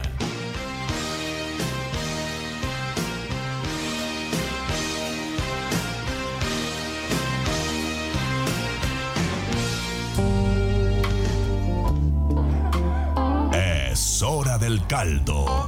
Hablemos de sexo. En tribuna matutina. 8 de la mañana con 22 minutos. Hoy vamos a hablar de sexo con el doctor Alfredo Victoria. Doctor, ¿cómo estás? Te saludo con gusto. Buen día. Muy buenos días, Gallo. ¿Cómo estás? Bien, bien, gracias y sobre todo agradecido por la comunicación este miércoles contigo, porque pues los europeos quieren poner la muestra a nivel mundial y han organizado ya el Campeonato Europeo de Sexo. ¿Tú cómo ves esto ya el sexo como deporte? A ver, bueno, hay que hay que tener muy claro el objeto primordial de la relación sexual, ¿no? Que durante miles, muchos años atrás ha sido evidentemente el, el poder reproducirse. Eh, yo considero que, digo, está interesante la propuesta sueca, de hecho ayer la estuve leyendo, eh, habla de muchísimas cosas, eh, creatividad, seducción, apariencia y demás. Fíjate que en lo personal yo creo que desde el punto de vista médico eh, no creo que sea muy adecuado el tema de promiscuidad, ¿no? Aunque esté muy cuidado. Recordemos que hay un tipo de enfermedades, de- sobre todo de transmisión sexual, que tienen algo que nosotros llamamos periodo de ventana. El periodo de ventana es un periodo en donde una persona puede tener la enfermedad y todavía no desarrollarla e inclusive salir negativo en algunas pruebas. Tales son las enfermedades virales, como puede ser el HIV-Sida, por ejemplo. Puede ser enfermedades también como hepatitis, hepatitis B, hepatitis C. Y entonces, desde el punto de vista médico, siéndote muy claro, Gallo, yo, yo estaría muy claro de ver eh, las restricciones sobre la elegibilidad, es decir, las personas que son susceptibles a poder participar en juegos de estos. Eh, pero yo me iría completamente a, a la parte preventiva y de sanidad, Gallo. O sea, la realidad es que eh, se me hace interesante una propuesta así, sin embargo, si no está muy controlada y, y muy clara, yo lo veo complejo, fíjate. Sí, eso por una parte, doctor. Y yo también quería aprovechar para pues saber tu opinión eh, en temas médicos. El sexo en exceso puede tener efectos negativos en la salud, digo, aparte de esto de las enfermedades de transmisión sexual, que no deja de ser importante. No, no, claro, a ver, este, la- insisto con el tema de la razón sexual. Eh, pues todo en exceso es malo, o sea, comer en exceso, hacer ejercicio en exceso y eh, la nifomanía, ¿no? Que es esta condición médica donde las personas tienen esta hipersexualidad, eh, no solamente desde el punto de vista de desgaste físico de la tasa metabólica, ¿no? De, de estar haciendo muchísimas, eh, muchísima relación sexual, muchísima fricción, sino siempre la posibilidad de poder eh, tener alguna enfermedad de infección de transmisión sexual. Entonces, pues sí, la verdad es que tener mucho sexo inclusive este pudiera ser dañino para la salud, obviamente por toda la descarga metabólica y demás, ¿no? Y ahora tener sexo con algunas, eh, muchas parejas, definitivamente no es una gran idea. Oiga, doctor, doctor Alfredo Victoria, pero el sexo también es un buen deporte, ¿no? sí, no, bueno, hay una quema calórica comprobada, inclusive hay muchas valencias, ¿no? Sobre cuántas horas de tener intimidad pudiera corresponder a, tiempo este, de haciendo cardiovascular, pero bueno, mira, realmente hay muchos criterios de cuánto es lo normal o cuánto es lo esperado de una relación sexual, este, tanto en duración de la relación sexual como en continuidad o como en veces, en, veces de hacerlo, ¿no? Entonces eso cambia completamente. Yo creo que el acuerdo siempre tendrá que ser entre pareja, ¿no? Este, muy, muy relajado y bueno, al final del día entender que si muchísimo sexo no puede ser este muy bueno, ¿eh? Oye, doctor, pero es que también ya está ahí sexo por contrato, ya ves a Jennifer López. A eso iba, precisamente, por eso hay que hablarlo muy bien con la pareja para dictaminar, pues oye, también para cuánto te alcanza, ¿no? es importante entenderlo. Sí, sí, sí, hay, hay, que, hay que tener también, pues eh, sobre todo eso, mucho cuidado y, y no excederse, ¿no? No, en nada, Gallo, en nada. Digo, este tema está muy interesante, pero conlleva muchísima responsabilidad de ambas partes, ¿no? Entonces, eh, por supuesto que, creo que es, adecuado, pero siempre platicando en pareja y dejando los objetivos muy, muy claros y como J-Lo y, y Ben Affleck por escrito, ¿no? Exactamente, ¿no? El acuerdo de parejas, pero sobre todo, doctor, yo sí me quedo con esto que decía al principio, cuidarnos, cuidarnos de cualquier enfermedad de transmisión sexual. Sin duda, o sea, el, e, el, llevar esta responsabilidad sexual y protegerte a ti y proteger a la pareja, creo, creo que es, es, importante. Yo creo que esa claridad debe de existir. Y bueno, pues ya los acuerdos este o el presupuesto local, pues bueno, ya, ya determinará el número de veces, ¿no? Bueno, pues ahí está. Entonces con eso nos quedamos, doctor Alfredo Victoria. Siempre es un gusto platicar contigo hoy de, de, de estos temas que también son importantes. Que tengas buen día, doctor. Buenos días, Ale Gallo. Fuerte abrazo, ¿eh? Abrazo, bye. Pues ya, ya, veremos el éxito o no de este campeonato que se está organizando allá en Europa y seguramente no tardarán eh, algunos países de, eh, Latinoamérica ¿no? de adoptarlo. Exactamente, veremos qué pasa. 827, vámonos con una interesante entrevista. Sitio web, tribunanoticias.mx. Respetable público, lucharán dos de tres caídas sin límite de tiempo. Profundicemos en el tema. Hablemos con el gallinero en Tribuna Matutina. Ya está listo en la línea telefónica de Tribuna Matutina el secretario estatal de Gobernación, Julio Huerta. Secretario, qué gusto saludarte, buen día. El gusto es mío, mi querido Leo. Buenos días a ti y a Alessandra. Buenos días. Gracias, gracias por la comunicación, sobre todo porque, Al contrario. pues ayer el Comité Científico del Senapred decide finalmente descender la alerta volcánica a amarillo fase 2. ¿Eso qué implica, secretario, y cuáles son las medidas, digamos, que también se mantienen en el Estado? Platícanos. Con todo gusto. Efectivamente, como bien lo comentas, eh, el día de ayer eh, se reúne en sesión el Comité Científico Asesor, que de hecho estaba en sesión permanente por la alerta volcánica en amarillo fase 3, y determinan recomendar al, Centro Nacional de Prevención de Desastres eh, la determinación de que el semáforo debe descender nuevamente a amarillo fase 2, que es como lo traíamos habitualmente. Eso implica primordialmente que las personas no debemos acercarnos a menos de 12 kilómetros del cráter del volcán. Esa es la medida básica que se tiene que adoptar en cuestión de, de, la aplicación de la nueva alerta volcánica. Ahora, lo que nosotros no debemos cometer como instancias gubernamentales, tanto federales, estatales y municipales, pues es el hecho de relajarnos. Por lo que hoy más tarde tendremos una reunión de gabinete en la que se determinarán acciones que vamos a seguir manteniendo y las que se van a implementar, como es, por ejemplo, la revisión de las rutas del volcán que pudiesen haber sido afectadas por la presencia de lluvias en la parte centro-sur de nuestro estado.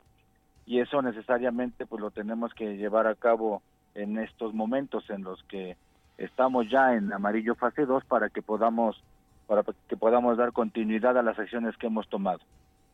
Quisiera preguntarle, secretario, ¿habrá todavía presencia de elementos del ejército para impedir el paso hacia la zona de paso de Cortés? Y si se van a mantener estos protocolos eh, que ya se habían tomado en cuenta por parte del gobierno del estado ante cualquier, digamos, escenario que se presente en las próximas semanas? Sí, a ver, el, el hecho de que, de que te mantengamos presencia en, en, en la zona del volcán, en las comunidades cercanas a él, pues definitivamente que nos lleva a, mantenernos en un, lapso de tiempo mayor, precisamente para que no haya un estado de relajación de las condiciones. Eh, por supuesto que la coordinación existe con los ayuntamientos, con los organismos de protección civil. El día de ayer que, que supimos de, del descenso de la, del semáforo de la alerta volcánica, estábamos precisamente en Juan Cebonilla, tuvimos una reunión con presidentas y presidentes municipales de la zona del Iztapopo y convenimos varias acciones, entre ellas mantenernos organizados, en constante comunicación y estar muy atentos a lo que suceda. Oye, secretario eh, Julio, Julio Huerta, platicar contigo en torno a el escenario que tenemos que estar, eh, digamos, previendo por las lluvias. En días recientes eh, se han registrado incluso fuertes granizadas en diversas regiones de la entidad y en donde ustedes están poniendo especial atención para verificar que, bueno, pues algunas comunidades no se ven afectadas ya ahora por el tema de, de lluvia, digamos, dejando un poquito al volcán. Efectivamente, hemos tenido lluvia ligera en, en, en Tezutlán, en de Madero, en San Salvador el Verde, en Atetihuacán y Tepatlasco de Hidalgo, por comentarte algunos municipios, lluvia moderada en Opalucan, en Puebla Capital, en Juan Cebonilla precisamente, y lluvia fuerte hemos mantenido rachas en Yehualtepec, en Tacotepec de Benito Juárez y en Acajete.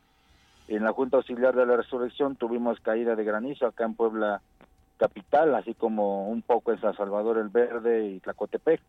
Eh, lo que yo te puedo comentar es que hasta el momento tuvimos en Acatzingo siete viviendas afectadas. La Coordinación Estatal de Protección Civil está muy atenta a esto. En Palmar de Bravo tuvimos 11 y en Quecholac tuvimos nueve viviendas afectadas, que por supuesto están siendo atendidas debidamente por la Coordinación Estatal de Protección Civil, que depende del área de gobierno que yo tengo encargada. Perfecto. Y yo también quisiera preguntar, aprovechando esta entrevista, el Viernes de las Mujeres, ¿en dónde van a estar? Vamos a estar en Zacatlán, mi querida Ale. Ay, excelente, si en la Sierra Norte. Por si gustas acompañarnos, ahí nos saludamos. Usted invíteme y yo voy. Claro, por supuesto, con mucho gusto. Zacatlán de las Manzanas, sí. entonces. Ah, muy bien, pues entonces en que efecto. se preparen nuestros amigos de Zacatlán. Allá va a estar el viernes de las mujeres. Efectivamente. Pues, secretario Julio Huerta, siempre es un gusto platicar contigo. Y hoy, más que nada, en el Día de la Libertad de Expresión, ¿algún mensaje para los compañeros? Pues primero felicitarlos por este logro que pudo darse en el año de 1951 siendo presidente don Miguel Alemán aquí en nuestro país y que pues celebramos, festejamos y conmemoramos este día. Sin duda la aplicación correcta del artículo sexto y el artículo séptimo son una obligación legal y moral de todos los que tenemos funciones y servicio público y es algo que debemos de procurar y proteger y en especial en especial cuando se trata de mujeres que se dedican al ejercicio periodístico ahí tenemos que ser más cuidadosos aún que con los varones y a seguir caminando de la mano gobierno gobierno y comunicadores para poder para poder tener una mejor convivencia y una y una garantía que tenemos que dar como servidores públicos a ustedes a ustedes que se dedican a esta a esta tarea de informar pues ahí está entonces este mensaje del secretario de Gobernación Julio Huerta. Muchísimas gracias, secretario. Buen día. Abrazo Iván, abrazo Ale, cuídense. Muchísimas gracias, secretario, y pues ahí pendientes del Viernes de las Mujeres. También, Así es. ¿no? 8.34, vamos a hacer una pausa y regresamos a Tribuna Matutina.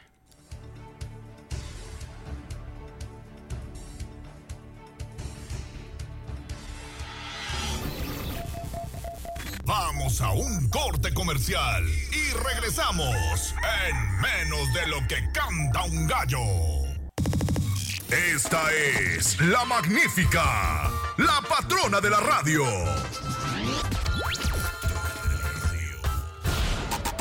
Seguimos con el gallo de la radio.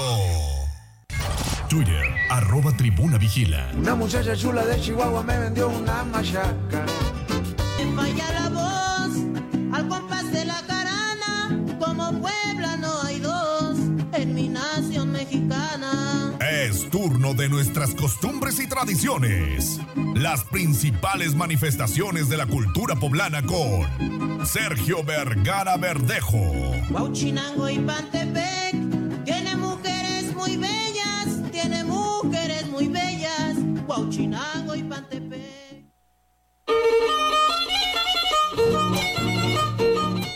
8 de la mañana con 38 minutos y es un gusto saludar en el estudio de Tribuna Matutina, como todos los miércoles, al secretario estatal de Cultura Sergio Vergara Verdejo. Secretario, qué gusto saludarte. No, pues muy bien, muy bien. Ahí te vi en la inauguración del, del Palacio Nuevo de Gobierno. Sí, ahí se quedó Está bien padre. bonito, ¿eh? Muy padre. Quedó bien bonito. ¿Y le habló o no le habló? Sí, Siempre, no, lo primero que hacemos es saludar. Estuvimos, estuvimos sentados. Sí, Él este- atrás de mí, como tiene alas, es como Así que es. te No, no alcanzaba en ese lugar. Sí, no ahí, estuvimos. Quedó muy bonito ese, ese ex palacio de gobierno o viejo palacio de gobierno, como le quieran llamar, ahí en Reforma 711, que tiene mucha historia, ¿eh? No, era la, era la escuela de los, una de las escuelas de los jesuitas, pero principalmente la escuela de pobres. Ahí también estuvo, o sea, de gente, de gente que, que la educaban ahí desde el punto de vista de la filosofía y literatura y todo, pero de la gente que venía de muchos lugares. Esto está, está- eso está padre. Que eso desde, desde Barbosa, ahora, ahora con el, con el gobernador Céspedes que ya, que ya lo, que ya lo abre, pues creo que es hasta uno como museo.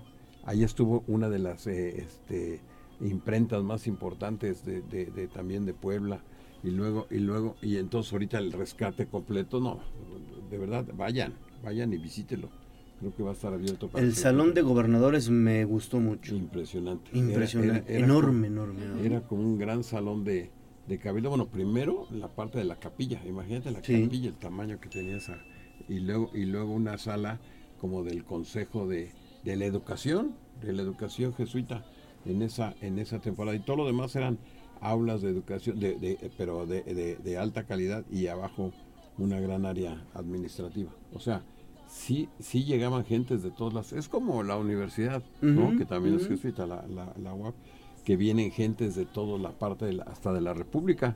Pues Puebla era, la, la verdad, el rescate en esta parte, y qué bueno que se abrió, sí, por el gobernador Céspedes, porque al final de cuentas es la historia de la, de la, de la, de la ciudad, de la ciudad inteligente, de la ciudad de la, De la ciudad del conocimiento. conocimiento. Y eso está muy padre. El ex palacio de gobierno. ¿Y ahora para qué lo van a usar? Pues yo me imagino que ¿Oficinas? es como, como, como un salón de los grandes de protocolo. Yo me imagino que allí también atenderá la gente del gobernador. Y, le- y luego tienes esa historia de los gobernadores, los que estuvieron, porque al principio el go- los gobernadores de Puebla eran eran como Militares. itinerantes, no itinerantes, no iban así Ah, como de sí, muchos pero muchos militares tuvo muchos Puebla. militares. Entonces el primero es el salón de protocolo que está en la en la en la en la en la cómo se llama en, en, en contraesquina de Palacio, ¿no? Donde estuvo Bautista y Blumenkron y todos los demás. Y luego ya llegan y ya y ya se integran a este a este edificio. El que más lo usa, fíjate, fue Butler y Jiménez Morales. Sí. Ellos son los que después se volvió como una oficina de gobernación donde estaba ahí Marín. Y, y, y creo que todas esas historias hay que platicarlas. Pero vale la pena ir a verlo porque se quitaron. ¿Te acuerdas que habían puesto plafones? No, ahora ya se quitaron los plafones, ya se ve la viguería, los muros estos intermedios que le ponían antes de que de, de, de, de tablarroca y así, todo se quitó, se limpió. Y, y un gran mobiliario, ¿eh? un mobiliario Precioso, precioso. precioso. impresionante. O sea, quedó expuesta, digamos, la arquitectura Sí, original del exacto. lugar. Tú, crees, tú ves la arquitectura original del lugar y además ves el, el, el, este, la, la magnitud de los espacios con lo que con lo que en ese momento se vivía en el siglo XVII. Fíjate. Está bien No, muy bien, muy bien, hay que darse la vuelta por allá. Y ayer anduviste en la Mixteca y en Chietla. En Chietla fuimos con el, igual con el señor gobernador, estuvo muy padre porque creo que son, son, son, como él dijo, son experiencias de respeto. Porque tú vas y te y respetas lo que es la tradición de la, de la gente, ¿no? La famosa cambia. Pero de verdad te- dices, ¿cómo? En, fíjate, en, en, en- en martes, este, estaba lleno, o sea, lleno, estoy hablando como de 10 calles a la redonda de, de gentes cambiando cosas, pero cambiando cosas chiquitas, grandes, este, azúcar, café, eh, este, frijol, por, Varios productos. por artesanías, muchos artesanos. Y además lo interesante es que ya no nomás se vuelve la fiesta de la cambia de Chetla, sino que los presidentes municipales están trabajando muy padre en, en la parte cultural porque ya se juntan. Entonces ahora ya se es una fiesta regional. Entonces había de Matamoros, bueno, estaba la presidenta de Matamoros, bueno, gentes de toda la parte de la de esta, en la Mixteca, de la, Mixteca. puerta, y, y abres las danzas, las danzas muy, muy, muy profesionales, un gran, un gran, un gran lugar para verlo. Hasta las 10 de la noche nos quedamos ahí viendo. ¿Es como el trueque de Cholula? Es como el trueque de Cholula, exactamente. Y, eh, Entonces tú llegas y cambias este, pues una camisa por, por, por, por comida o, o una comida por artesanía. Algo de barro, de ¿no? barro, to- Mm. todas la- las, las ollas de barro, lo- todo lo de la palma, ¿no? Es impresionante lo que hacen de la palma. Este, no, digo, vale la pena. ¿eh? Allá en, en, en Chietla, en donde prácticamente es la puerta a la Mixteca poblana y hay eh, pues otro tipo también de cultura, de tradiciones, de costumbres, muy diferente por ejemplo a lo que sucede en la Sierra Norte. Chietla, la Mixteca tiene también su mística, tiene lo suyo, ¿no? Fíjate que bailaron los tecuanes. Los Pero tecuanes. yo no los había visto, eran como 40, este, en esa forma como de teatro, con unos brincos. No, no, no, que cualquier bailarín del mundo lo, quisiera, la flauta, la música, y luego también la parte esta de los, de, la- de, la- de- pedirle permiso a los cuatro, a los cuatro lugares, eh, al gobernador le dieron la, la- el bastón de mando, ahí lo tuvo eh, como, como parte del, del mando, del poder de toda la, de toda la Mixteca. Y, y entonces eso te hace como, como, como, como pensar que esto no se acaba, porque además hay muchos niños en las danzas, niñas y ahora niños, niñas y niños. Entonces eso quiere decir que se va a mantener esa parte cultural, o sea, no sé, eso no, No se va a se pierde, eso no se pierde. ¿Eh? Se conserva. Eso se conserva. Pues ahí- Perfecto. Pues Pues ahí está, hay que darse la vuelta a la Mixteca y, y bueno, pues aquí cerquita al edificio del ex Palacio de Gobierno que quedó bien bonito. No, y, y- y vayan a la sierra, también fuimos el fin de semana ahí a, este, a la zona de, de Zacatlán, pero, pero a, la- a la- a las comunidades. ¿A lo del Berry? A lo del Berry. Y nos quedamos a dormir, pues digo, para, para ver toda esa parte de, también ahí que hubo fiestas. Y ahí sí nos acordamos de ti, porque a las 4 de la mañana empiezan los gallos a cantar por todas las montañas. Entonces, no, esa es la ¿Tú sabes tierra. por qué cantan Allá los de haber- gallos? allá de haber Oye. nacido el gallo, ¿verdad? Secretario, ¿sabes por qué canta el gallo? ¿Por qué? Ahí temprano, ¿sí sabes? No. No, a ver. Todas las aves cantan temprano. Ah, sí, claro. Todas las aves cantan temprano. Pero el gallo así canta porque es territorial. Ah, Entonces, para marcar territorio, por eso canta el gallo así. Pues con razón cantan por diferentes, entonces hay muchos territorios. Sí, marcan su territorio. Pero eso que dices es muy padre. ¿eh? Vayan la experiencia de cortar los berries o de cualquier fruta Sí, que se me puedas ir. antojó. Y entonces como lo haces en silencio, ahí no platicas porque tienes que estar pendiente de que cómo cor- el berry nada más se toca y se cae. El que ya está, sí. ese es el chiste, pum, se cae. Y entonces trae una capa ahí como de como de neblina alrededor del berry que es lo que lo protege y eso es con lo que se lo llevan a, a Estados Unidos porque todos recolectan berries ahí. Y entonces tú oyes exactamente eso. Como lo hicimos en la tarde, empieza a oscurecer y entonces estás cortando y los ahora sí que los pájaros regresan y todo, entonces toda la naturaleza Es bien la oyes y el Sí, río y acá y no, pues te la pasas padrísimo. Ay, qué envidia. Pero es una experiencia. Sí. Sí. ¿No? Oiga, y mañana rápido, es jueves de Corpus. Mañana es jueves de Corpus, pues hay que ir, ¿no? las mulas. A las mulas, a comprar. Sobre a- todo a- las a- mulas. aquí a, aquí El a, to- Parián, ¿no? a toda la zona del Parián. Sí, la verdad, todo está lleno de artesanos, eso sí. Y es impresionante. Y entonces hay que comprarse una mulita. O un panzón. O un panzón, eso sí nos queda. para, que, para que lo disfrutemos. Secretario de Cultura Sergio Vergara, gracias. No, al contrario, gracias a ustedes. Pausa y regresamos a la recta final ya en Tribuna Matutina.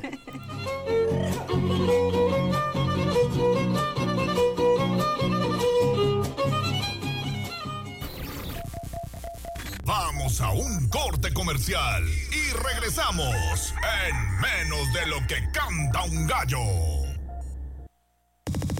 Esta es la magnífica, la patrona de la radio.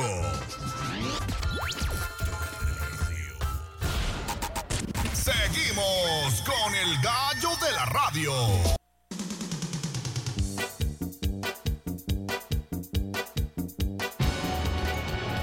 Sobre la tarima, espectáculos, chismes y mucho más.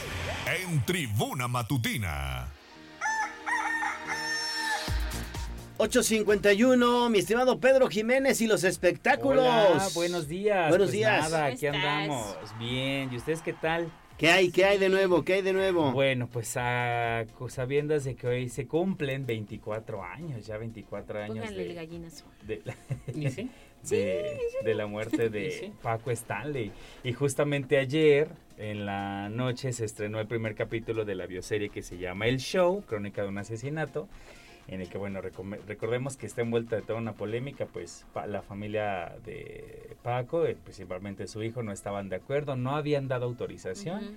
Sin embargo, bueno, pues ya salió el primer capítulo ayer, se estrenó a las 11 de la noche y la serie constará de cinco capítulos. Los cuatro restantes se van a estrenar solamente por la plataforma, por una plataforma de video. Entonces, quien quiera verlo, bueno, ayer pudo ver el primer capítulo que, bueno, pues sí estuvo bastante polémico. Sí. Porque, bueno, al menos ya no recordaba algunos de los detalles. No, no tuve la oportunidad de verlo, pero pues ya sabes, resúmenes, ¿no? Sí.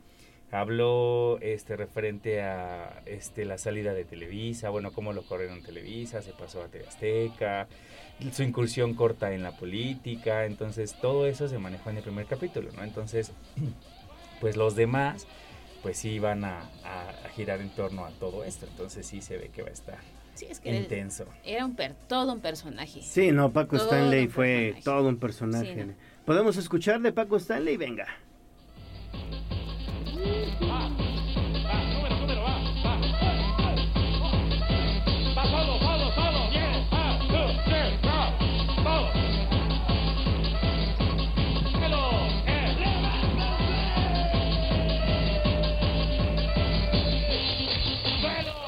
Arriba el gallinero, decía Paco Stanley y Mario Sí. Besares, todo un fenómeno de la televisión mexicana, ¿eh? Pues fue una noticia que super como yo creo que eh, la- en México tiene mucho impacto esa noticia y yo creo que el 11 de septiembre.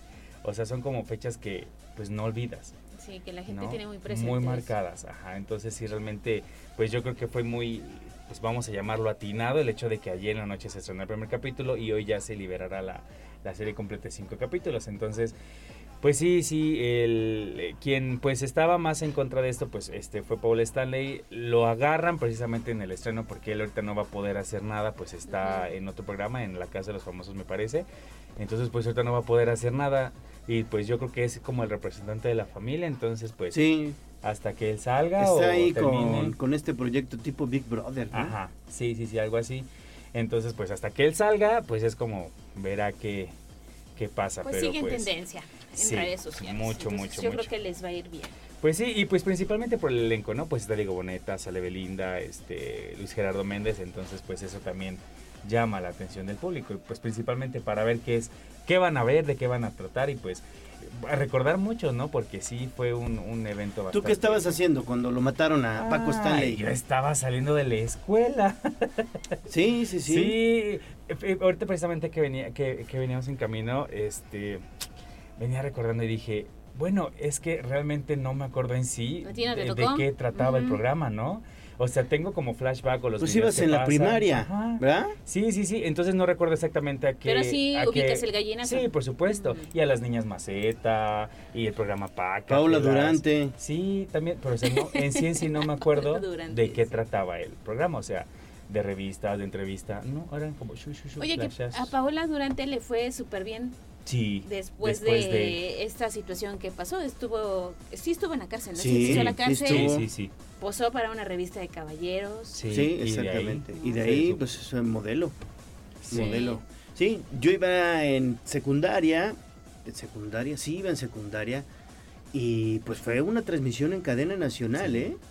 Todas las televisoras Hablaban de México. eso, sí. este, hablaban de Paco Stanley y, y cómo ya lo habían este, pues asesinado. Sí, fíjate que a mí me sorprendía mucho porque pues en ese entonces estaba muy marcada, ¿no? La rivalidad entre televisoras y de repente veías a Pati Chapoy hablando de porque dije, oh, están hablando de la competencia, ¿no? O sea, pues sí, fue un impacto increíble, ¿no? Entonces, mediático el tema. sí, sí, sí, mucha gente, pues, cuando mi mamá nos, nos va a recoger a la escuela, y apúrense, apúrense, porque no- acaban de dar la noticia de que Paco, y yo, ¿qué? Entonces, pues, lo primero que llegamos fue a ver televisión. Sí, sí, sí, sí, ver- todo, cadena nacional, sí, sí, cadena sí, sí. nacional. Fíjate. Pues hay que ver la serie, puede ahí estar. A ver qué tal, eh, si encontramos el hilo negro, ¿no? Antes de que la quiten. Yo, pues, antes de que salga Paul de, de la casa. ¿Algo más? Sí, pues, ¿a, a quién no le gusta Betty la Fea? Siempre está en tendencia, ¿no? Pues, eh, ¿Verdad que sí? ¿Por Ay, qué? yo nunca la vi. ¿Qué? ¿Nunca No. has visto Betty la Fea? O sea que no sabes si te digo flu flu voló, se fue. No. Oh my goodness. Soy de ese público que no la vio.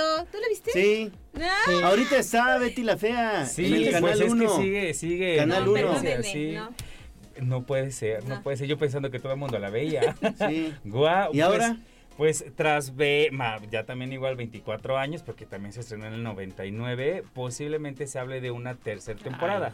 Yo la creo también muy innecesaria, porque pues ahora te van a contar la historia de Los pues, hijos de Don Armando. Beatriz y de, de, bueno, Ay, de sí, Betty la y de Don ya Armando. sabe de qué hablas. Y no es que sí, precisamente hablan de una- un temas, este, problemas de matrimonio y, y de su hija ahora, pues quien va a ser la, la protagonista, ¿no? Entonces, sí también la veo muy, muy, muy innecesaria. Se va a empezar a filmar este año y tienen programada estrenarla para el 2024.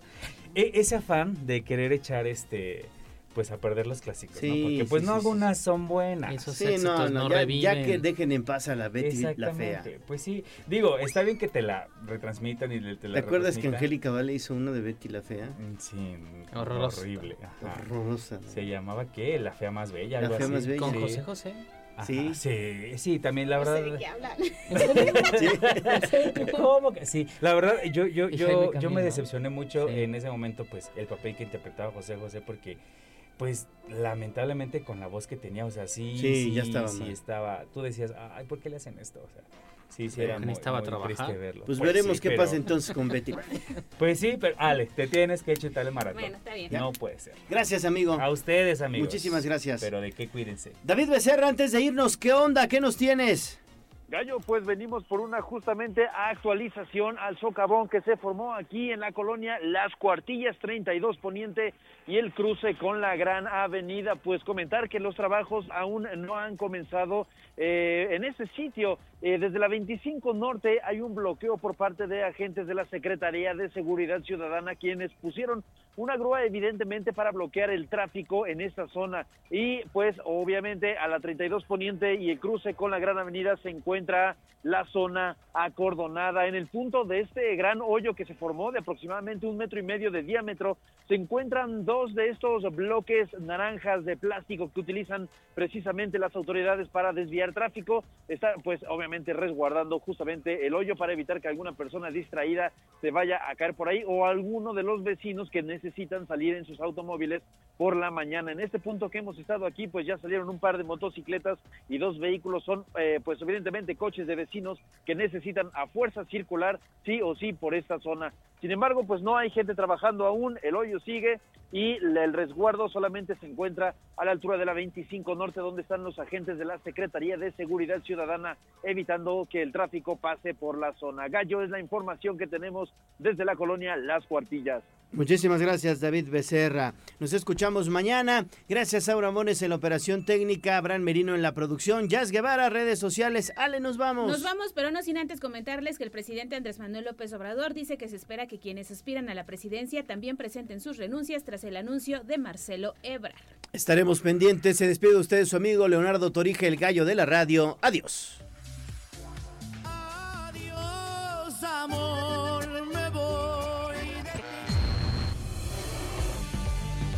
Aquí terminamos. Tribuna Matutina